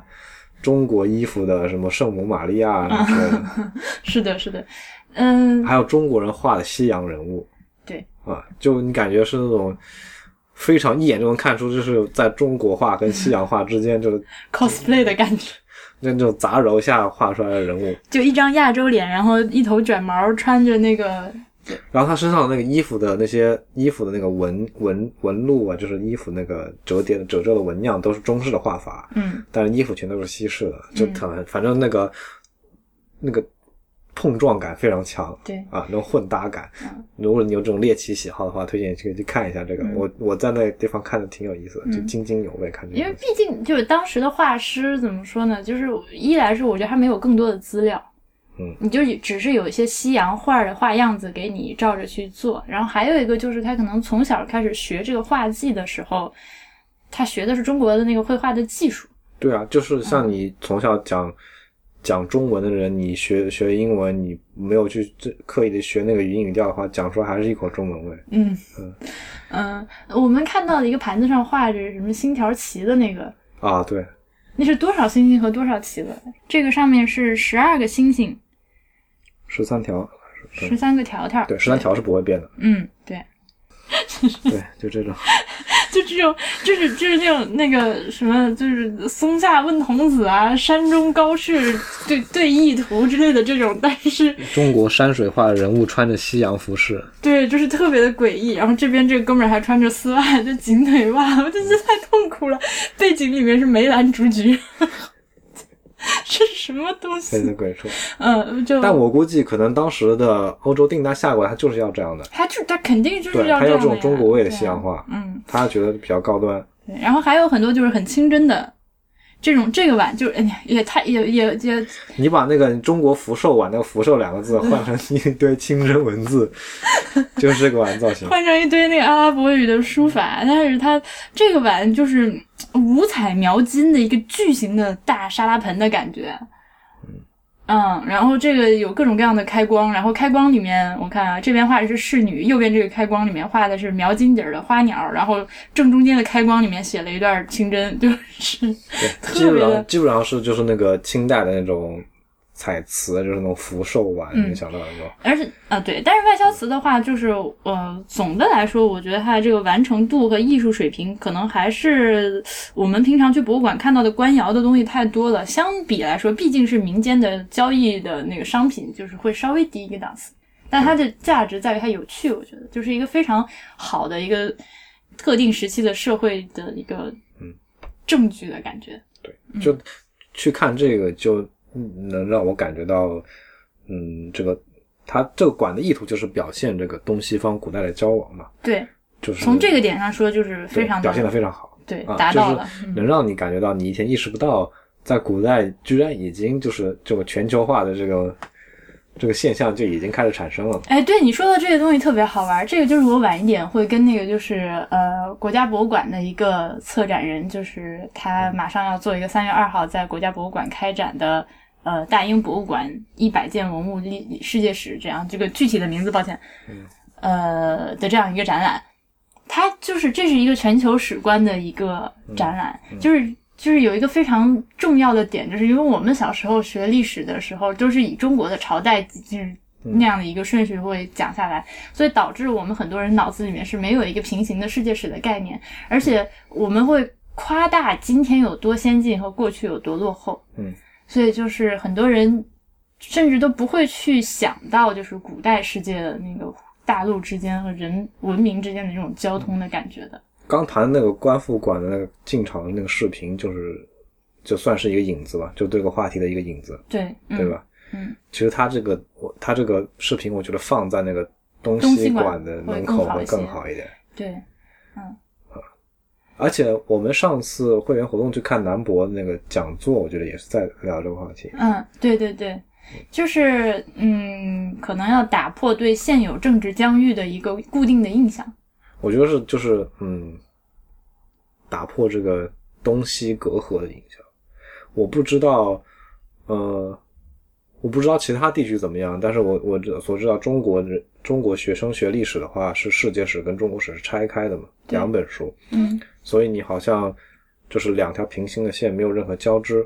嗯，对吧？很少，很少你能提到一些一些些那个在中国史中一些些跟外界有互动的，也就仅仅是像郑和下西洋这种。张骞出使西域，啊、对，然后还不有不，西域都算在中国版图之啊内，对吧？ 西域已经是算就是中国史这条线里面的了。嗯对虽然我们对西域的历史也是语言不详，随便瞎介就绍。感觉他感觉他就是到了西域，然后就走入一个 limbo，就已经不知道山那头是什么的对那种对感觉，对就不再去讲了。对，然后世界史也是这样，就是你讲世界的大事件的时候，不会这个事件不会跟中国有任何联系。嗯我就就像就像世界史里面，嗯，你说那些，呃，比如说欧洲文艺复兴这个时期，嗯它并没有说就是中国的艺术或者东方艺术对对他们那个艺术的推动，这些都没有，对嗯吧？这实际上就我看博物馆的经历来看，这方面的影响还是挺大的，嗯，对那吧？当然了。嗯，这个话题暂时打住，因为我觉得我等一下跟研制录音的时候，可能会比较 比较比较深入的去讨论这个世界史观的问题。嗯当然，主要是听他讲。那个啊，这里除了这些瓷器之外，还有一些家具啊，黄花梨的西式的凳子，啊、也是定制的，嗯，对，就是嗯，就是洋人过来下了订单，说我要这个样子，你照照着做一个，但是用中国材料。嗯，还有黄花梨柜子之类的这些东西，嗯，它这个展厅的展陈呢，就是呃放瓷器的就还是相对普通一点的玻璃展柜，而且里面堆得很满对，但是另一边有一点把它做成一个舞台了，嗯嗯，后面挂着那个天鹅绒的帷幔啊什么的这种，就是刻意去做的比较西式的这样一个一个 set up，嗯嗯而且我觉得这个馆的就布展特别相信游客，他把那些哦黄花，那有他有一个特别一看就是特别精致的、特别贵的黄花梨的一套凳子一一不一个整个大柜子，那个五斗柜，你知道啊吗啊啊，是的，是的，凳子还好，前面有一个小线把它拦住了，嗯那个柜子就放在你游客经过那个路线的就旁边，你确实是伸手想要去开那个小抽屉就可以开那个你就你想把它怎么样都可以，没有任何东西拦。嗯， 嗯，这个是这个是私人博物馆的一个特点吧，就是它会有点，因为虽然它是有价值、有艺术价值，也有经济价值的藏品，但是嗯这是我的东西，我就放出来给你。它那个北京的官复就更加是，就很多东西就是你触手可及的那嗯样一个程度，就是就靠自觉。我觉得它的这个高票价可能会帮他淘汰掉一批对文物这件事情毫毫无概念的人。嗯，希望是我希望是这样。对你，嗯但凡是知道这个东西很贵重，你嗯就愿意花这个票价进来，就是你知道这个东西很贵重，值得嗯花这么多钱看。嗯你既然知道这个东西贵重的话，你不会用你的身体去破坏它。嗯下面就来到了最让大家掉下巴的一个馆，嗯就是金器馆，它名字叫什么来着？就叫金奇馆。嗯啊，就有种繁星璀璨的感觉，是的。也是，其实也是用了镜子互相的那个、哦，这个镜子就更巧了。对，它它这整个展厅的布置是这样，就是一个大的空间，里面有很多像方形柱子一样的展柜嗯，啊就就是就是就我们就叫独立展柜，啊，就从那就那独立展柜，就是从那种呃几行几列这样排着，就网格状排着。嗯然后它每个柜子是个方形的嘛，就是正方形的一个截面，然后从中间那个对角线上有一个有一个两面都是镜子的一个板子把它隔开，嗯隔成两个三角形的小展柜，然后三角形小展柜各放一个展品。我不知道这样描述大家听懂了没？啊但它并不是每个柜子都是，它是嗯有选啊，对择的。对对对。有一些柜子是这样，就是把一个正方形的空间剖成了两个等腰直角三角形的空间，的空间，嗯啊然后就是中间就是隔开的用的这个是个是个双面镜子，嗯嗯，所以就像变魔术一样，啊，对，就是你觉得，因为你在那个你在一面看的话，你还会觉得这个柜子是一个正方形的空间嗯，只是同样东西摆了两件。啊，对，我一开始就以为，然后转了好一会儿，发现哎嗯，哎，就是绕我刚看绕这着柜子看不是这个东。西啊，对对你你在绕着柜子转的时候，想看这个东西另外一面的时候，发现哎，嗯啊，你就换了一个东西了，嗯就特别神奇。我一开始也没有意识到，嗯嗯啊，呃它那个镜子因为质量也非常的好，呃，也是德语的那个镜子真的质量非常好，而且那个现场环境特别暗，对，呃呃，它除此之外就是那个周边一圈儿，呃，展厅的那个墙面和那个挨着展厅墙面的那那一片那个展柜里面也都是镜子，对，所以是有一个叠加的效果，就是以而且里面又是金器，全都是黄金的，你就黄澄澄的，再加上那个射灯小射灯一打就哇，进去就会有点眼它整花个缭展厅乱光源都是那个展柜里的那个射灯，对吧？就靠那些精气本身让就是点亮整个展厅。对，就是射灯，然后就是照各种精气上对来嗯各种镜子有反射什么的。但是精气，说实在的，我我们俩好像对这个这个门类都不是特别感兴趣。但我很很赞叹，我由衷的赞叹。你是赞它的布展还是东西？这东西嗯，OK，不展有，当然我也赞叹，但是东西真的是让我、我没有这种高强度、高密集度的看过如此多的精气摆在我眼前， OK，特别震撼。嗯，而且他选的那些精气都是能让你就是被他的工艺所震撼到的那些嗯东西。金器的话，嗯，怎么说呢？就是它就是在那个中国文物、古代文物的鄙视链上是，至少是肯定是排在玉器和瓷器下面的。嗯，就是传统上讲，但是其实金器也有那种特别优雅的，就是器型非常优雅，而且不是那么乾隆审美的 东西的。我觉得我们站在馆里看的话好玩，我觉得没有我那馆里没有特别俗，没有特别俗的东西。呃，有特别繁复的东西，但是没有俗的东西。我觉对得，嗯，有些就比如说我们进门左手边有一个那个蕾丝的腰带和那个香囊，嗯那个工艺上已经是登峰造极了。我就是是整个的外形，就是整个的器型非常的和谐，然后又嗯保存的非常的完美。嗯就蕾丝这工艺，反正就就大家自己就知道的就知道吧。嗯总之，你看就像那种用金子做的纱一样包的那个，嗯，金子做的很细的蕾丝的那种感觉。啊、对，就是那种纱，就看上去是那种纺织的那种纱的质感。因为金子这个材料就是它软，嗯就是黄金，大家就玩过的话，就是我小时候就是因为我给我妈买了一对儿新的金耳环，就是那种就是什么百分之九十九什么就那种超级二十四 K 金的买回来，特别开心。然后我拿过来，我就我就不注意 摁，然后那个耳环就变成了扁的，我妈都崩溃了，就是。嗯，小朋友就是要在破坏中这个认识事物的性质这么说起来，我还从从来没有摸过纯的金呢，啊。二十四 K 金吗？ 就没有摸过那种就是你说的那种软的金，就是我能我接触的最多就是镀金，对，是因为你是男生，所以平常不关注这些东西吧？我觉得，反正金子是软的，就古代有很多黄金的东西就不是铸造出来，嗯对，它是一整块金块，然后就是纯敲出来的。嗯对，金箔就是那么做的嘛，对，啊，比如说像什么金碗、金杯子之类的，它并不是说先做一个那个模具，就是直接拿小锤子一点点敲敲敲敲敲敲，就能敲成那样。当然也有铸造的，反正就是各种各样工艺都有。它它这个黄金的这个柔软和延展性，就导致好加工，但是也容易毁，所以能保存下来非常好就比较难。我比较震撼的是那些特别早的，像汉代那种金器到今天就还是那么闪，啊，黄金嘛，就是对啊，它不会被氧化嘛，对啊，就非常的稳定。你只要把表面的脏东西清理干净了之后，特别美。所以我们 要说到，这是要替黄金洗地嘛？就是我会，大家可能看多了那个，嗯，就是我们妈妈或者再往上那几辈就是带的那个金器，会觉得俗气。之后，其实黄金设计的好是会非常漂亮的，我觉得嗯，就是稍微有一点金黄色的那个点缀，闪闪的，我看到有几个印象比较深的，刚刚一个是我刚刚说那个就是香囊，嗯，然后还有一个我刚刚说那个汉代那个酒碗，嗯，还有一个我印象深的是一个明代的黄金凤冠。嗯我我就在我看这些东西，我在想，嗯，为什么我们在那个古装电视剧里看那些场 景，跟我们在博物馆里看到的古人这种吃穿用度的器物差那么多？嗯为什么就是我看古装电视剧，总有一种中国古代好贫穷、好破落，即便是那种帝王家庭，嗯，也只是东西比人家多一点而已，嗯。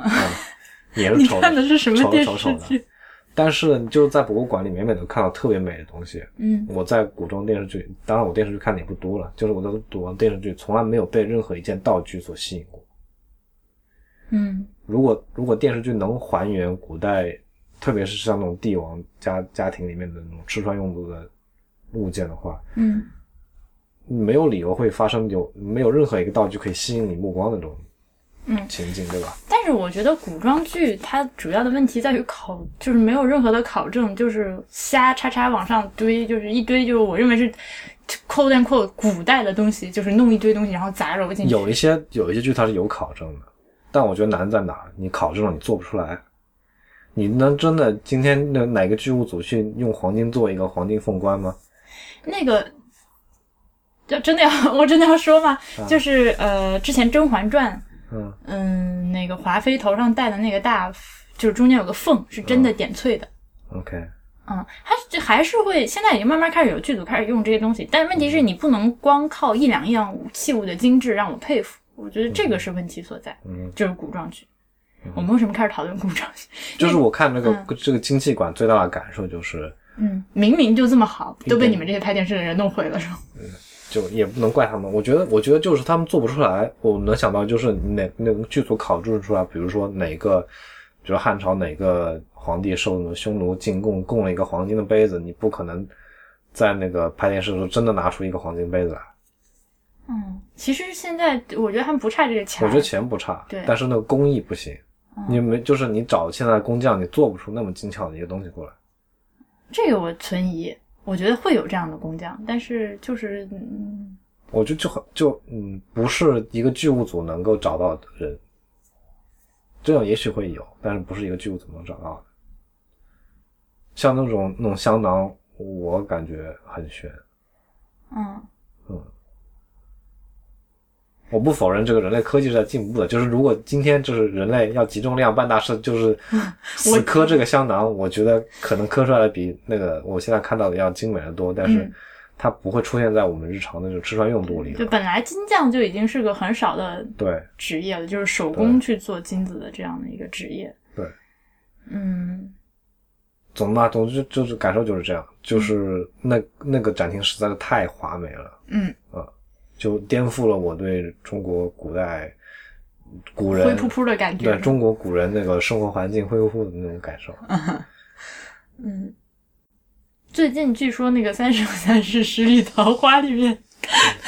大家都在说美出了古装剧的新境界，但是哦我、这是一个剧啊，对啊，哦，但是我还是，我还我想想还是不要去浪费自己这个人生看这玩意儿了，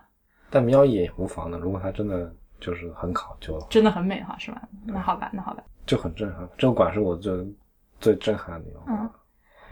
就是甚至都是是我在博物馆参观史上最震撼我的一个馆。这样吗？对，哇，好高的评价啊！啊、因为我真真的没有接触过什么真正的精细，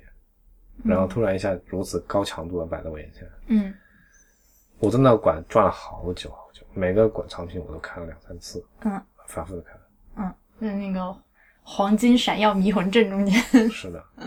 嗯，过了这个金器馆之后，就来到了造像馆，嗯，就是就是各种佛教的造像，你觉得挺普通的是吗？我看不出好，因为我这样看太少了，我看不出好，嗯，我能看出差，就是国立日本国立博物馆那些差的，它这个展有那么一两个我能看出来，觉得很漂亮。北齐的呗，我没有印象到什么朝代了，就是摆在正中心的有一个，就是一个小一个小间，嗯。正中间的一个站着那个佛像， OK OK OK，啊，嗯反正我我是那种就一眼美，就是远远就被美到的，基本上都是北齐的。嗯哼，啊，我也是对佛像也也是不懂，嗯，看的看的非常的有限，就是只是知道一些大概。这个要请陛下观毕老师来评鉴一下。毕老师也不知道有没有去这儿给他们那个长过眼，因为我们之前呃也说过其另外的那个就是私立博物馆嘛，我就不点名了，就是有一些东西显然是。就是用毕加关几位老师的话说，属于一眼假的那种，嗯就已经假到没边儿的那种。就，嗯、我想马未都就是我们当时在讨论这个问题的时候，因为每个人你都是还是有一个所谓的术业有专攻，嗯你这收藏你就是再懂，你也不可能门门儿精通。嗯所以我希望能够有懂行的朋友去看了这个听之后回来给我们一些反馈，就是你们觉得这个造像 O 不 OK？因为这个这个就是造像这个门类是这两年又特别火，然后那个嗯，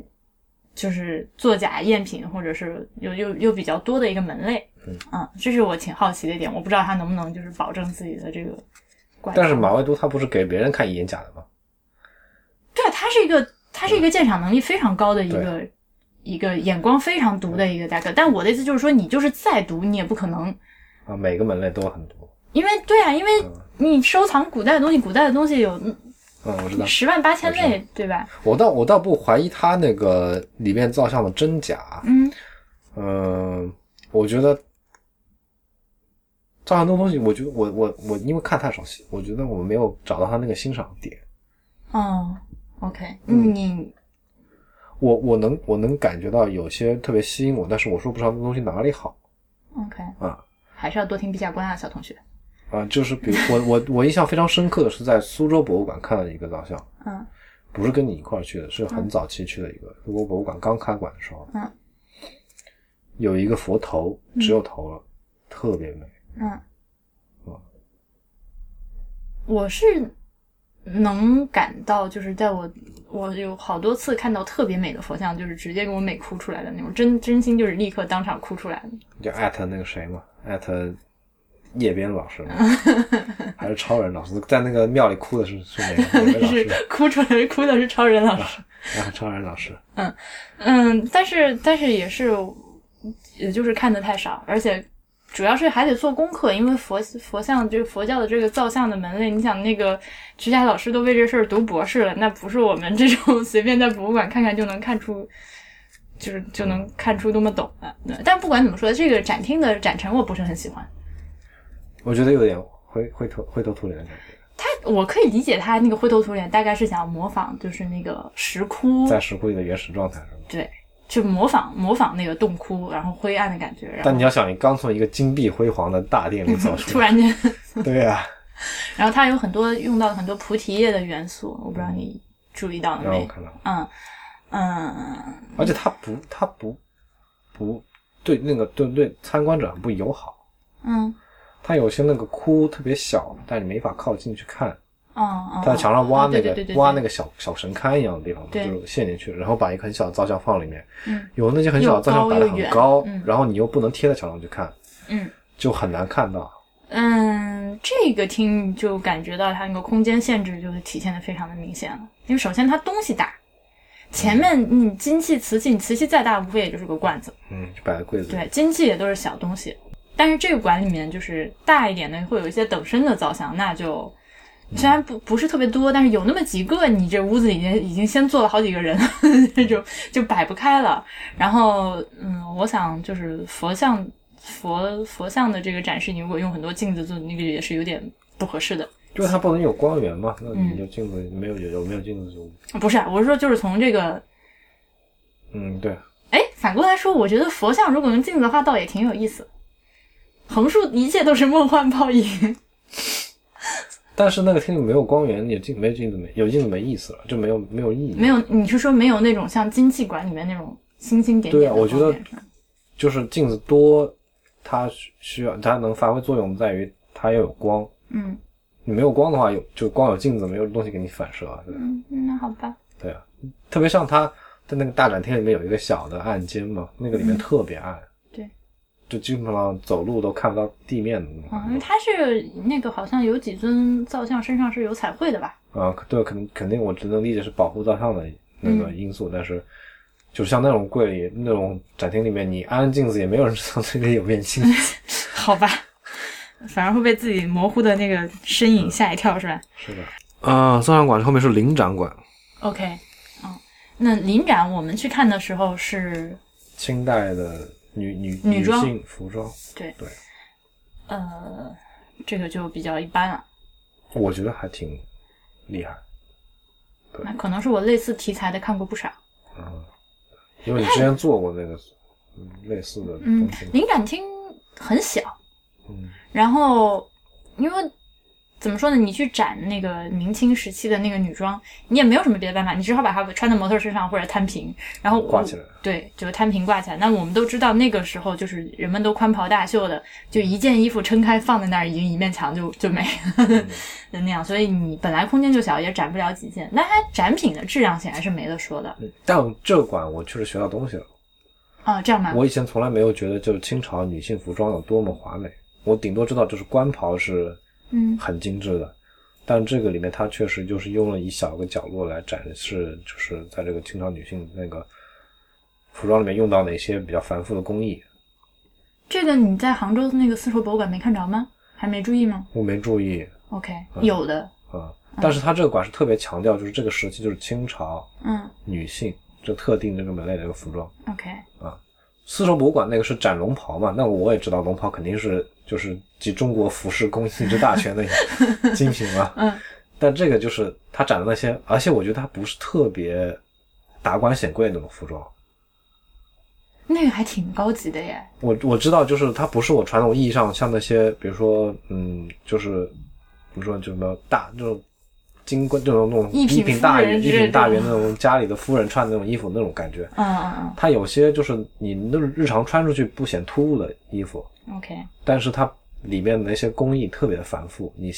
凑近了看，确实有叹为观止的感觉。嗯，它那个里面展板上面也说了，就是就是中国的这个织布的这个织布和绣花技术到了这个清朝已经是登峰造极了，嗯嗯嗯对，已经是就发展到这个技术的顶端顶点了。嗯，就你去细看的话，确实是很那个很很叹为观止我我记得你说了一个，就是以前不知道，就是那个做呃衣服的定位绣花这件事情是吧？啊，对，嗯它是定外绣花是古代的衣服就是一面布嘛，嗯，一但片儿一片儿的，一一片布，嗯他把那个布对折一下，上面挖个洞就是你的脖子出口，然后对裁剪成那个形状去把，然后把它裁出来，就两面把它缝起来，就是一个衣服的样子。嗯，我不知道的是他给我展，他那个柜里展示了一个那个布还没有裁的样子，嗯他就是在那个布在织布的时候就往就就规定好往哪儿织，那个衣服今后要裁成什么样，嗯，就就是就把定那位的对，就把那个花就织在那上面了。对定位的那个纺织和刺绣，这个对嗯我们那天看到的那个属于还好的，我们那个是定位绣花儿，就是它你先把衣样子做好，然后就是往上面绣，对吧？对往上面绣，但是你知道那个云云锦锦，定位织嘛，我那个定位之真心就是 啊，就是我在想，古代物质那么贫乏，就是我难以，你裁下来那么多剩的料怎么办？啊我心疼。对啊，就一片物利用率真的很低啊。但是你去看《红楼梦》，就是他们那个裁下来那些边角碎料，就是做个鞋鞋面子啊，做个抹额呀、小香袋儿啊，这个这种东西，反正最后也都用掉了。嗯，不然蚕宝宝吐那么多丝是要累死。但就是现在这种流行做什么无，就是没有拼接的衣服吗？啊，一片式的，对啊，就是我就这个这个 T 恤不就是 说两天没有那个什么吗？嗯啊，嗯，就那个时候已经涉及到就是用这种暴力手 段，一片式，用暴力手段暴力的一片式。强行一片，对对对对，对，嗯，好的，那就呃，我想想嗯看，这个完了之后出来就，其实展览的部分就结束了，但哦是、有一个没有开放的展厅最叹为观止。但是那个展厅，那个不是一个展厅，那个是一个就是有点宴会厅、活动室的那种 OK 他们自己有什么超级 V V I P 来搞活动的那个厅，那个厅太夸张了。嗯那个面积多大来着？四百八十平米。好的，它这个厅就叫珐琅厅，名字啊、呃还有名字叫轮回。啊，嗯，此块景泰蓝制品是自七百多年前创造以来第一幅四百八十平米无缝拼接的地面制品，除了必须经过传统铜胎掐丝珐琅工艺的五大铸、掐、点、烧、磨经典步骤外，还有怎样怎样六十八道工序，然后无缝焊接一体成型效果。一百三十四名梁工巧匠投入三十二万一千六百八十一个小时。Anyways，就是 超夸张的一个巨型景泰蓝地面，就是谁家拿这玩意儿铺地也是。我当时我就说，大家以后要是发了横财变土豪了之后，钱不知道怎么花的时候，可以参考一下马老师。这个东西让我感觉到嗯一种回到古代的感觉。啊，是怎么说？就不惜工本的去做嗯这种对，东西，对是吧？现代很少有人做这种行为了，嗯，这种都快，但放到现在都快成为行为艺术了。嗯它就是行为艺术呀，我觉得。对，但是我能想到的那古代的至少皇室用的东西可能都是这么造造出来的。嗯对，就是不计工本，嗯多少钱无所谓，嗯，但你就等我造出来。嗯然后出来之后还看了一下观景台，一百多米其实也就还好，对，就还好。反正主要是那个方向是看往浦西看的，嗯，嗯，没有什么。反正我们本身就处在那个三件套里面，也看不到三件套。是的， 对，嗯，这跟之后那个上海城那个上海城市规划馆有个比较好的呼应。嗯我们大致看一下实景是什么样的。对然后对嗯去对看对了对，展还览蛮好的。这是在上海的头一天，然后第二天去了上海城市规划展示馆。嗯，就还挺好的。上海对，它是在那个人民广场上。后我们可以做一个这样的行为，就是每去一个馆，哪个馆打分。不要，我拒绝，我拒绝打分行为，因为因为就是呃，这个这个那个 reconcilable differences 里面，还是还是某期 ATP 里面，嗯，呃，John Siracusa 讲过一段话，说他为什么不去给某些软件，包括他当年还写 iOS 测评的时候，啊，不是写 iOS，、你写那个 macOS 那个测评的时候，为什么不去打分？因为他就会觉得，就是每个人打分的这个点都非常的不一样。你与其打分，你还不如把你觉得好和不好的地方告诉你的受众，然后由他自己来判断，就是根据你的描述大概打在几分。这个我觉得是就是很直观的反映它有一个东西有多好哎，嗯，就是就是嗯，你如果持续关注一个人的评价，比如说影评、乐评这种，嗯，打分是个很有效的方式。那倒是，对，就是你知道这个主播品味怎么样，然后怎么样，然后我跟他品味合不合，这个人打多少分，我就有大概心里有个参考，我会对这个东西有多多喜欢。我可能只是单纯的不喜欢打分儿这个行为吧。嗯然后这是 anyway 这是小插曲啊，因为我觉得上海上海这个馆特别好，在我心目中的那个分非常高。嗯好的。 就因为城市规划馆，嗯，大部分城市规划馆都比较无聊嘛，这个就还挺，有聊的，嗯，尤其是它的临展。我们还是按顺序来说。首先，这个馆它是收费的，首首先给你展示的部分是不收费的，我们出了地铁就已经进入了它的那个呃，站场了。呃，好吧，就是对，出了地铁，然后就是按照箭头往那个规划馆的方向去走，就展示就已经开始了。嗯，你会发现那个通向那个出口的那个地方就已经那个老上海就换了一套那个装修风格了。嗯嗯嗯，本来那个人民广场地铁站是没有任何装修风格的，就是嗯地地面是地面，墙面墙面都是没有任何东西，然后贴了一些箭头指示几号线嗯那个出口。然后到了那个到了那个通向那个城市规划展览馆那个出口，你就发现哎，墙上开始有有展板啊，有些嗯嗯嗯展品了对，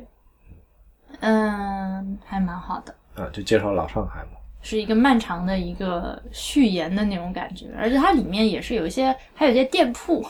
嗯，对，他做了一个那种风情街嘛，嗯，对那种，有点像那个南博那个民国馆那种风情街类似的，我们俩都在怀疑这是不是一家公 司，因为太像了。对。但是呃，不管从审美上说这个好不好，我们认不认同吧，但是我觉得这个心思是要给个满分儿的，就是嗯从它这个馆的外延就已经开始做起了，对是给你一个很长的一个铺垫的一个心理建设，对，嗯。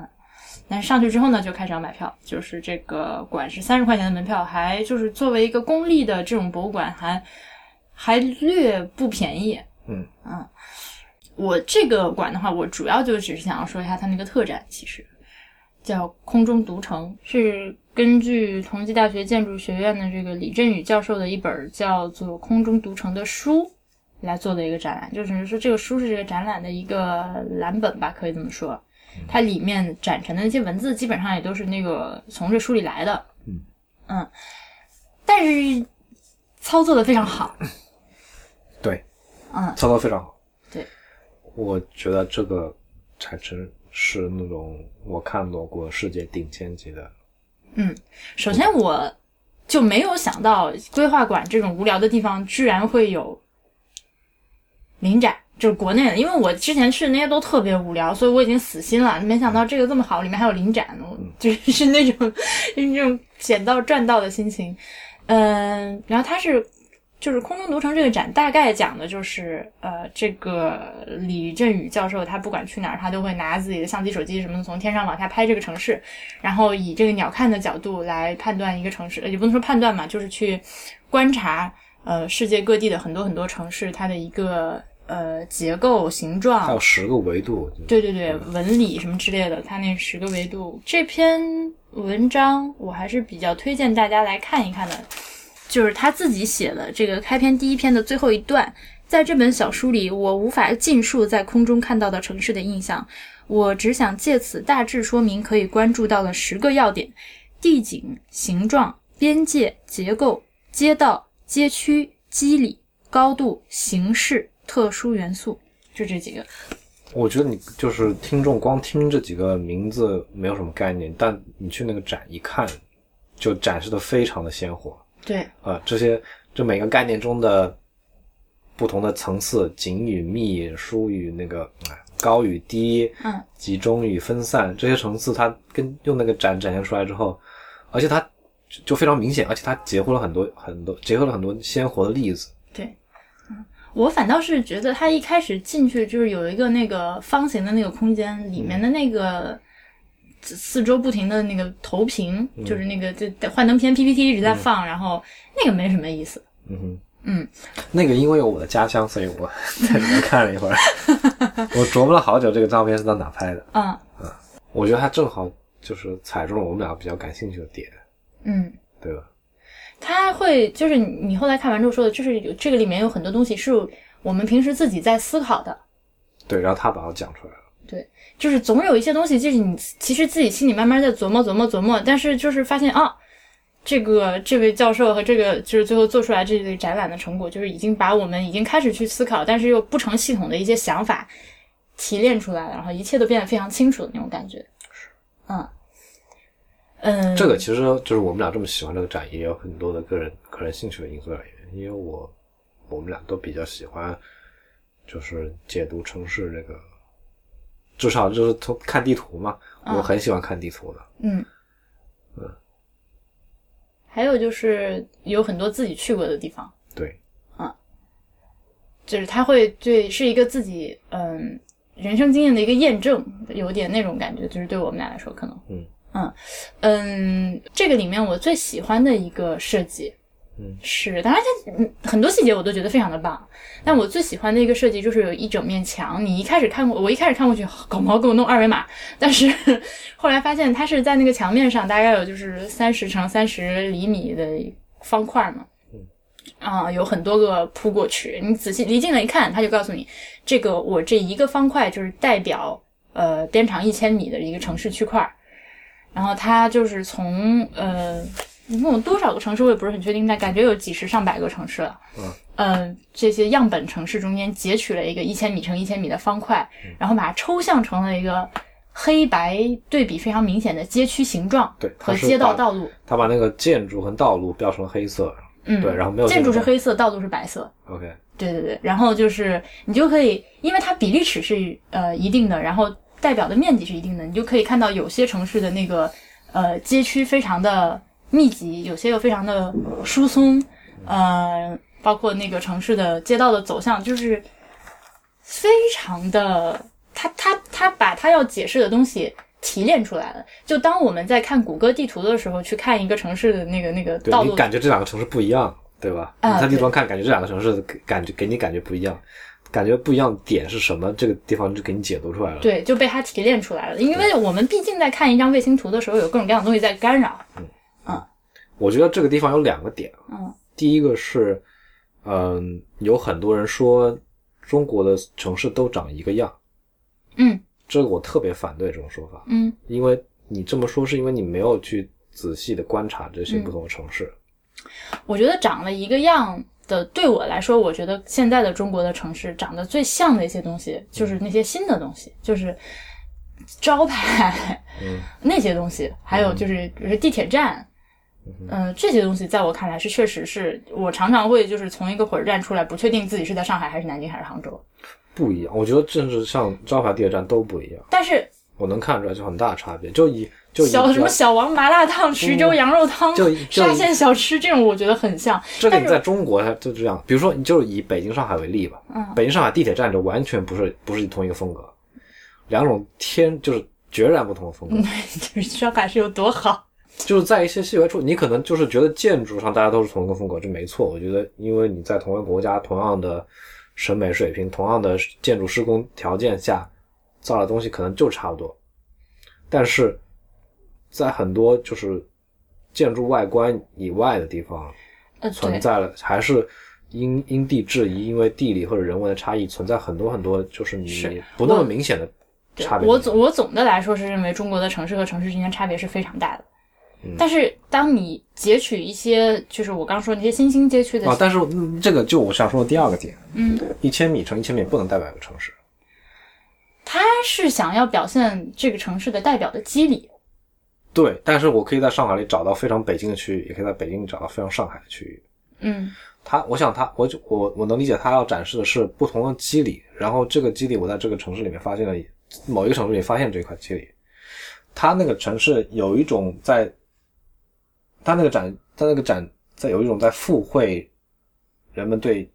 某一些城市特定印象的感觉，也不能说它是完全百分之百的去附会，也不能说它是完全百分之百如实的展示，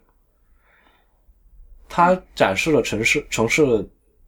呃，就是事实上的机理的同时，它也在用一些非常巧妙的方法展示人们对某些城市的刻板印象。嗯，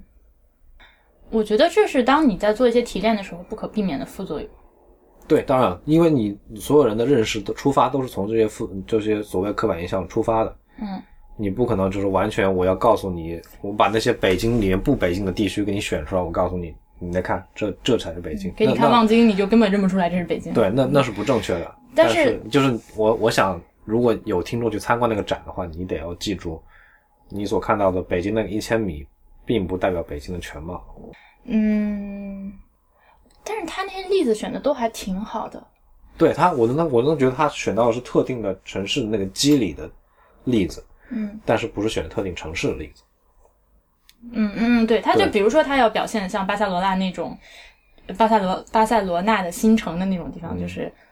所谓新城，其实现在也是老城了。嗯那个非常规整的方格，然后中间有一条斜路。嗯，那个就是这种样板里面，这个是对最有最代典表型性的，的他就对把它找了出对来，对，对吧？还有那个新型的道路，对，就是巴黎，嗯，就是这种感觉。莫斯科的那个环环圈圈套圈圈的那种。嗯，对，就我觉得，嗯，不去不太必要去纠结你刚说的那种，因为我觉得是因为我们俩去看过很多地方，嗯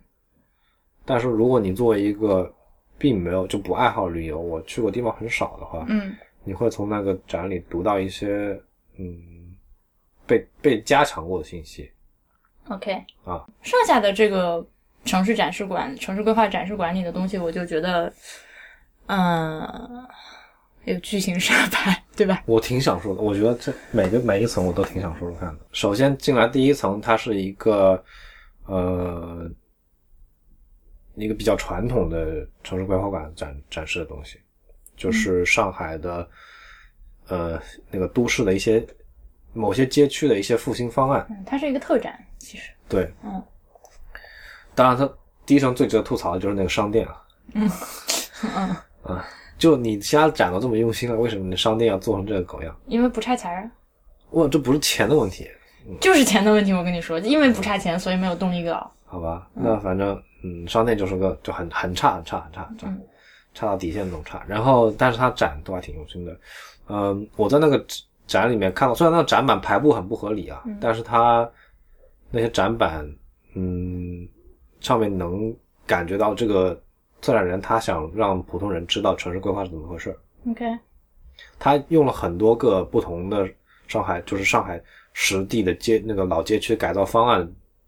的作为例子来展示城市规划这件事是如何运作的，嗯，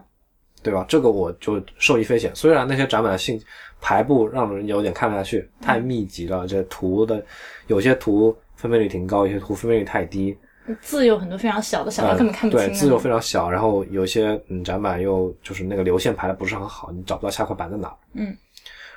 但是那个这个信息我觉得特别可贵嗯啊！我我就像我对城市这么有感兴趣的一个人，我很难在一个嗯这样这样类似的场合找到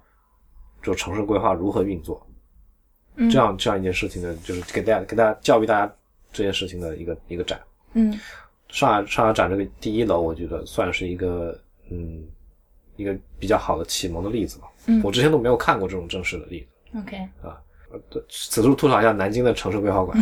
它那是一都已经个变成一个展销交易展销会的一个展销场会的馆对了对对。它会对不定期举办各种各样的什么台湾农产品交易会，什么啊皮革嗯呃呃皮革交易会这种类似的。它有一部分是展示那个南京城市建设的。说起来，南京城市规划我觉得非常好，就值得大书特书，但是没有一个好的团队来那个建设它。嗯，引用一句那个什么，呃，一句著名的话，就是“敌在中宣”，不是“敌在中宣”。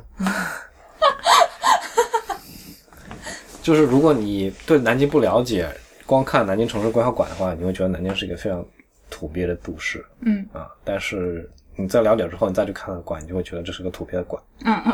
，OK，好 的，我嗯总还是没这样试过呢啊， OK，那呃，反正第一楼就是这样，但它的内容很好，嗯就是我想看的那种。虽然它做的不够完美，但是至少内容对了我的胃口。第二楼就是我们说的那个特展，对吧？嗯，有个夹层，哦，对，夹层是那个展示老上海的。对嚯、这个又就是大书特书了，我看了好久。嗯我其实非常反感这种所谓的回，就是回味民国这种风味啊。嗯我特别反感那个南博的民国街区。虽然你作为一个旅游项目是挺好、挺有特色的，嗯但这种回味民国风味显得特别矫情，嗯啊、特别特别矫情。但是上海做的不一样，为什么？因为它是有真真实实巨量的史料支持它的。嗯你看到每一幅图，它做的每一个模型都是按照。当时确实存在过真实的场景来来的，而不是像南博那样你靠你的想象还原。嗯南博那个街区是，我觉得民国是个什么样子，嗯，我把它做成我想要的样子。嗯但上海不是，它这个就是隐藏在嗯，现在看起来已经过时了的展陈布置背后的干货，有对点那种感觉。真的太那个干货已经干到，就是你花一个下午在那逛那个夹层会逛不完。嗯，如果你真的是个用心逛的人的话，嗯我们从进到夹层就有一个一个白外国人哥们儿，一个白人大哥，他不知道可能是哪个建筑公司的人派过来做调研 的，嗯嗯嗯他把那个那个整个夹层里每一个页面、每每一个细节都都看遍了，嗯从我们进去到我们出来，他都在那翻。嗯那个夹层里有一些展陈是做成那种像大型书页一样的，就一本很嗯就一大大本书你可对，以翻每着一页是一个经典的建筑案例，嗯那根本就是每一页都翻。 我我们那个大概翻两页看，哦，这个是讲什么，就这样是吧？嗯因为实在太厚了，一本书大概有一个五十五十到一百页的样子，嗯那根本就把它翻到了。但是，即便像我这种浮光掠影的看一看的话，我都觉得，就是老上海之所以能够成为一个文化概念，是因为它背后有就这么详尽的史料来支持它，嗯并不是就是人人们想象中的概念。嗯它记录了就是老上海那些，嗯，之前三十年代那些著名的西式建筑，还有呃好几个租界区的那个他们的规划的方案，是他们怎对么发展起来的，都特别吸引我。嗯，当时有代表性的对一些建筑师啊，一些也都有一些介绍。对，那个那个那个能让我真真切切的感受到上三四三四三十年代的上海是一个国际领先的现代化大都市。而且它会有很多建筑，你现在出来还能在那人民广场附近看到。对，我们在那个馆里就看到，那个它那个那里面有些出了一些经典建筑，你转身去看那个窗外，那个建筑就就竖在你的眼前，嗯视觉的那个冲击力就非常强，嗯这一点就是非常难能可贵。嗯而且它上海就是那种档案保存方面真的是太厉害了，嗯，每一当栋时是谁？老陈建筑 云，嗯我不我不知道上海市长是谁，但是每一栋老建筑，你反正觉得它它样子还挺好看的，是那么玩味的那种建筑，它都有详细的图片跟文字的史料，就是记录在档案里面，嗯真的非常不错。就是跟是就是南京南京如果要做个展展示老南京的话，那就是鬼扯，对比这个上海的这个程度。嗯搞不好有，只不过是没有人去做，把它作为一个所谓的 IP 去嗯因为我老上海就你刚说的这种文化概念，用今天的话说就是一个 IP 嘛，其实已经对一直存在了一个巨型的强 IP 对，了。它已经是一个文化概念了。嗯嗯嗯总之，我以前对这种概念还挺抵触的，嗯因为我特特特别不喜欢民国的一个人。嗯但是看了这个展，我觉得嗯它确实有它存在的价嗯，值。听到什么“人间四月天”就是开始浑身起鸡皮疙瘩。 嗯嗯，就是就就就那种民国整个风味，就是给我那种嗯小小清新，嗯然后就是不是人间疾苦，自己躲在自己的那个嗯，乐园里面，就是嗯就那种感觉。好的，但是看这个展，确实上海确实它的另外一片天地。嗯。然后再上一楼是那个临巨展型呃临展，临展上面是巨型沙发。到临到临展，其实我看完夹层就觉得差不多值回票价了，然后看到临展的时候，觉得自己捡到了。对，夹层绝对就主要价。那夹层够逛，够逛我一整个下午。嗯但是我们时间确实不够。嗯。从头收尾，夹层就去临展。嗯。临展又逛了，逛到那个， 嗯，看了表就再不走不行 了，然后去逛了那个上一楼是那个巨型沙盘。对。巨型沙盘确实也值得。嗯。挺好，我觉得我心中你，分我数觉得你真的好神奇啊！你真的是能够就是拨开我们这些就是在乎展陈设计的， 能看到本质，或者说你能看到就是内容。那个沙盘，他做的很 low，没错，我承认嗯做的非常 low，极其 low，low、嗯 low 到我觉得有点丢了上海的脸。嗯它那个所有的材质都是特别廉价那种塑料做的，做的，然后里面那个那那个著名建筑里面有一些彩色的 LED 灯在闪闪耀，你这个海带的不行，就哈那东西，而且它那个参观的那个沙盘大到就是整个展厅占满了一个嗯，面积，然后你参观那个沙盘只能走那个架在沙盘四对周上空的对，那个个那个步道是步道咋回事？那个那个步道就劣质到，就是你放在建筑工地都不太合适的程度。嗯嗯他用那个就是钢钢板钢就钢板焊的，啊、就钢板焊的，特别的摇摇晃晃，踩在上面咔哧咔哧的声音，嗯然后没有任何装饰。所谓装饰，就是那个钢板下面放了一圈那个嗯，假的塑料人工花，嗯这个也是我就吐槽的不行。嗯，但是就再一次展展示了干货。嗯那个那个沙盘真的是按照上海内环以内所有城区每一幢建筑、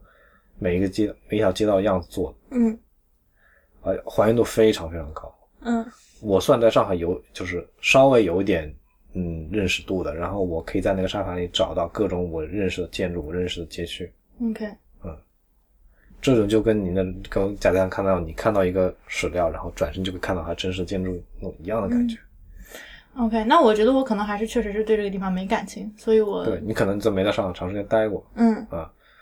嗯，总之我觉得那个还原的非常好，嗯就它的那个美工就是其次啊，但它有这个心把每一个建筑都做出来，嗯，特别厉害。然后它这一层的话是绕着中心的这个几百平米大的一个巨型沙盘，然后有分别有几个小展厅，有讲上海地质的，嗯，还有什么绿色什么环保的。这个就是很传统的那种，那个地质展那个还挺用心的，设计了好多互动的小、啊对小游戏、小环节，还有答题什么的触屏。哦，它这个是低幼向的，嗯，是低幼向的，它所有的那些装饰都是卡通我型的，只然是后小学也没有没有说太低幼，哦太低幼的小朋友不能啊理对解地层啊什么之对类，的。但基本上就是给那个小学小生学、初中过来春游，然后学一圈知识。嗯这种就感那觉种感觉对，当然，其实它的知识是适合成人的，嗯就还是犯了这种科技类展示的毛病。嗯为什么要只针对低幼？嗯嗯，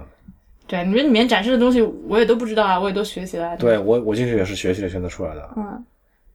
但是他就是怎么说呢，把把是是科普这件事情是就针对小孩子的。就默认了是成人是对不需要再学习科学知识了。嗯嗯，心疼。呃，所以这一层的重点就是主要是那个沙盘嘛，然后看完了之后就是再上一层，啊，上面呢就就有好几个杂杂糅的展览，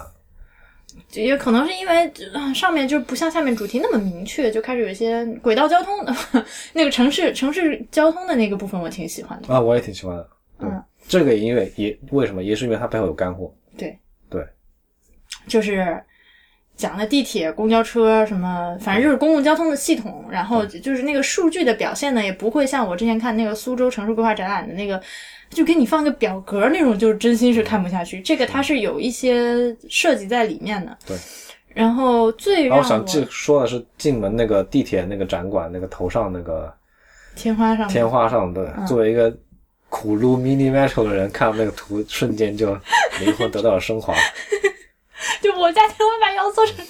样。 对嗯吧？大家各位如果还跟我一样在苦撸 mini metal 的话，都可以去朝圣一下。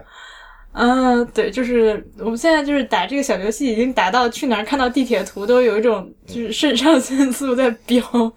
然后，但是这个部分我我我印象最深刻的一点是那个它可以实时的去。呃，它有三个大屏幕，然后有那个操作台，就有点像那个，就是我们常在电视里面看到的那个。各位观众，大家好，我是哪个新闻电视台的谁谁谁，我现在正在某某市的那个交通指挥中心，然后我您身后看到的就是什么多少工作人员正在指挥交通什么什么，就那么一个厅，非常小，它就在过道的一面，但是你还真的能就是坐到那个屏幕面前，然后点几下，你能看到上海市的实时公共交通状况。嗯，它这个东西其实我当时就是它其实是基于它有那个网站，这对个东西已经是一个怎么说，有点像就是便民服务、政务公开的那种东西了。嗯但是也是只能是像上海这种城市。就首先，你有这个网站存在，就我实实时可以上网，就是它嗯作为一个政府的机构，你能够去看这些东西。然后它又基于这个东西把它做到了网站里，呃不是做到了展览里面，就是对，它因为有一内容已经现成有了，所以它就能能展示出来给你看。对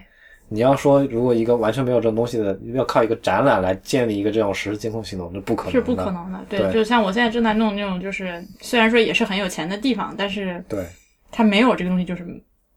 都即便它有一个就是全程的网络监控，你需要一个展览策展人去跟那些交管部门去谈，我把这个录像公布出嗯反来。正这个就不是策展人去谈了，这个就是馆方嘛。就我 OK 嗯我我我作为策展人，我问你，我们能不能把这个现在就是某某市主要交通干道的那个实时监控录像放在这儿给大家看？嗯，这个就是很大工作量。嗯啊，对对，就上海先进就先在这些地方。对，而且它因为是一个网站，所以你不需要就是专门为这个东西去接什么线路，对或者是对专门把对这个视频给对那个输送过来。对，因为上海交管部门就已经把这个是公公开的了。对，你任何人都自己在坐在家里，你去登登网站看也能看到，唉，魔都还是高级啊。就真的感觉是跟其中国其他城市不一样。对对，嗯，看了看了那个老上海，就感觉三十年代上就已海经跟不一样中国了其他城市不一样。嗯。然后看这个再上个楼上面，就是你感觉现在仍然是不一样的。 而且他从各个方面就讲了上海交通这回事儿。嗯。因为上海交通本来就非常复杂，大家知道，就地铁特别多。嗯。他讲了地铁一条条线线怎么是怎么做起来的，然后呃每天的运力有多少，这个运力增长有多少，嗯然后讲了各种，比如说我自己比较关注的，像上海建那个洋山深水港，嗯，他还讲了上海就各大港口对对每对，天的通途有多少，然后它的运力是怎么样，还有航空也是，这两个机场分别承担多少，嗯有哪些航线。然后还有一个，我在你刚刚说的那个交那个就是交通实时监控的地方学到一个小知识，啊，对，它旁边那个，对，就是平时大家说那个，就是你看那个地图导航地图上，你可以看到那个路上是红的、是黄的、是绿的，嗯，这个绿这个颜色是怎么来的？那个地方给你一个小小两个展板介绍到了这个对这个颜色是怎么来的。嗯，基本上就是总的说来就是交通拥堵程度。对，但是就是它背后是有个数值的，数值大于多少就显示红色，嗯，多少之间是黄色，小于多少是绿色，大概是这样。对嗯，这个就是你学习到了生活中的那个嗯实用小技巧，还挺好的。细节非常的丰富。对，嗯，真的非常好。然后这个出来就是有一个非常扯犊子的地方， 那个磁悬浮，对，它有一个这个展因为比较老了，它可能在磁悬浮刚刚开通没多久的时候做的，嗯然后它做了一个那个磁悬浮列车的模型，一个车头的模型。嗯嗯嗯，我想着，哎，这有个车头模型应该是能进去让你就是操开一把作车一是吧下，对啊，进去屁都 没有，就是给你一个进去感受一下，给你给你人生开个光。我也是进过磁悬浮列车的人，对啊，但是我有没有跟你说过，北京的那个就是呃，铁道博物馆前门的那个铁道博物馆里面有那个自己进去开和谐号的那个体验，啊，是曾经上海世博会中国铁道馆里面有给你进去开高铁的体验，嗯，但是这个地方就就它其实作为一个开私云服体验也不不难啊，对吧？他不知道为什么没做。然后这个这这一层的另外一边是一个不想说已经。啥？那是一个，反正就是，OK，哎呀，先先是好的，然后后来突然就急转直下。他大概是要讲，就是探讨宜居城市。啊，对对对其实我觉得他探讨的这个问题非常好，对，就是什么样的城市是宜居的，然后就是我们要如何就是参与这个把上海建成宜居城市这样的一个，它是而且他那个前言里面写的就很清楚，他说我只是抛出这个问题，希望供大家思考。对但是就但我觉得进去有一种进了北京天文馆的那种感觉。嗯，是一个那种海带就炫目的那种设计效果图的一个直接，就感觉是个装饰公司、嗯装修公司做的展览那种感觉。它里面有一，有我记得有一个，它那个核心的一个展示，一个这样的，你在那个，它它它它它宣传的是一个这样的概念，宜居对每一个不同年龄层次、不同性别、不同那个职业的人概念是不一样的。嗯，比如说我是一个年轻人，每天要通勤，那什么样的城市对我来说是宜居的？我是一个退休老人，每天要到下楼去散步，那什么样的城市对我来说是宜居的？它有一个这样的站，就是说，我给你每个人看的东西不一样，嗯同样一个屏幕上，你每个人来，我给你展示的东西不一样，但他怎么区别这个人呢？因为他在进这个展厅之前，他有两台机器，嗯，你在那个机器上触摸屏上选我的年龄是多少，嗯，我是男是女，我干什么的，嗯，大概选了一下之后，它会生成一个小小的纸条打给你，嗯一个二维码，你每次去去那展板面前的那个音频上看它的展示内容的时候，你把那个扫二一维下你的码码，给它那个机器扫一下，它就会展示给你一句什么是什么所谓的定制化内容。，对嗯，这个概念真的非常好。嗯，我看到这个机器，我心心头一喜啊， 然后我上去就开始操作那个机器，我在那点点点点点点点点点，大概点了十多分钟，机器 A 说抱歉没有纸 了，然后我我跑到机器 B 啊，机器 B 前面有个小朋友在那玩儿，玩了半天啊，兴奋难轮不到你那轮不到我，然后我点点点点点点点转移，就没有不出纸了，嗯，前面那个小孩拿到了纸了。就是看你不顺眼，对，然后我就直接跳过了那个区域。挺遗憾的。嗯，但是就是这个定制化好不好这件事情，我觉得是个是个哲学问题，我们 这可以暂时先不讨论。嗯，我反正不太喜欢这种东西吧，可能。但他的心思我能感觉到，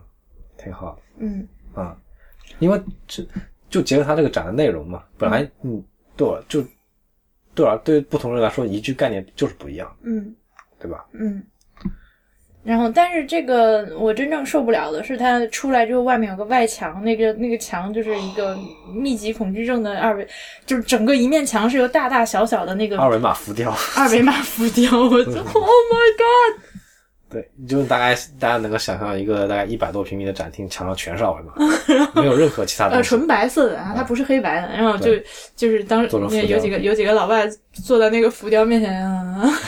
我们也特别累，因为这馆太大了，嗯意外的信息量爆炸的一个馆、就这馆就这层结束了，再啊，嗯上一顶层顶顶层层咖啡厅还不错，对咖啡意外的不错，嗯，果然是上海，果然是对魔都，对，就是、啊就魔都的那个水平就是咖啡的这个底线是在那儿摆着的是啊的，就是一个规划馆里面你喝到的是真的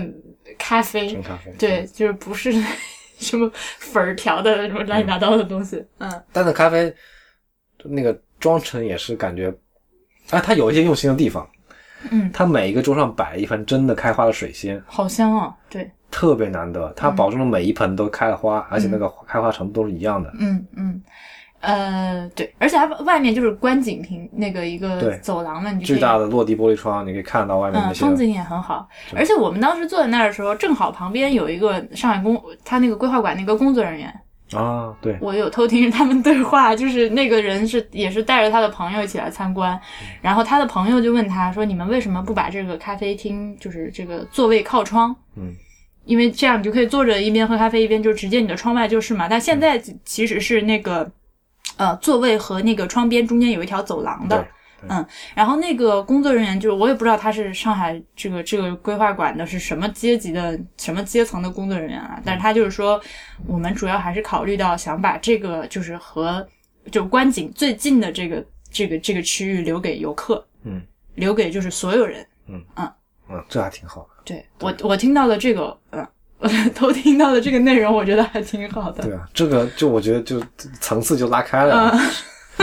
这种大魔都跟我中国其他城市这个层次境界就拉开了。嗯嗯嗯，是的，是的，因为我你如果就是像你说那样把那个座位移到那个窗边的话，对你进去必了必须要消费了，对吧？对的，那个黄金观景位子，你就嗯得要花钱买才买得到。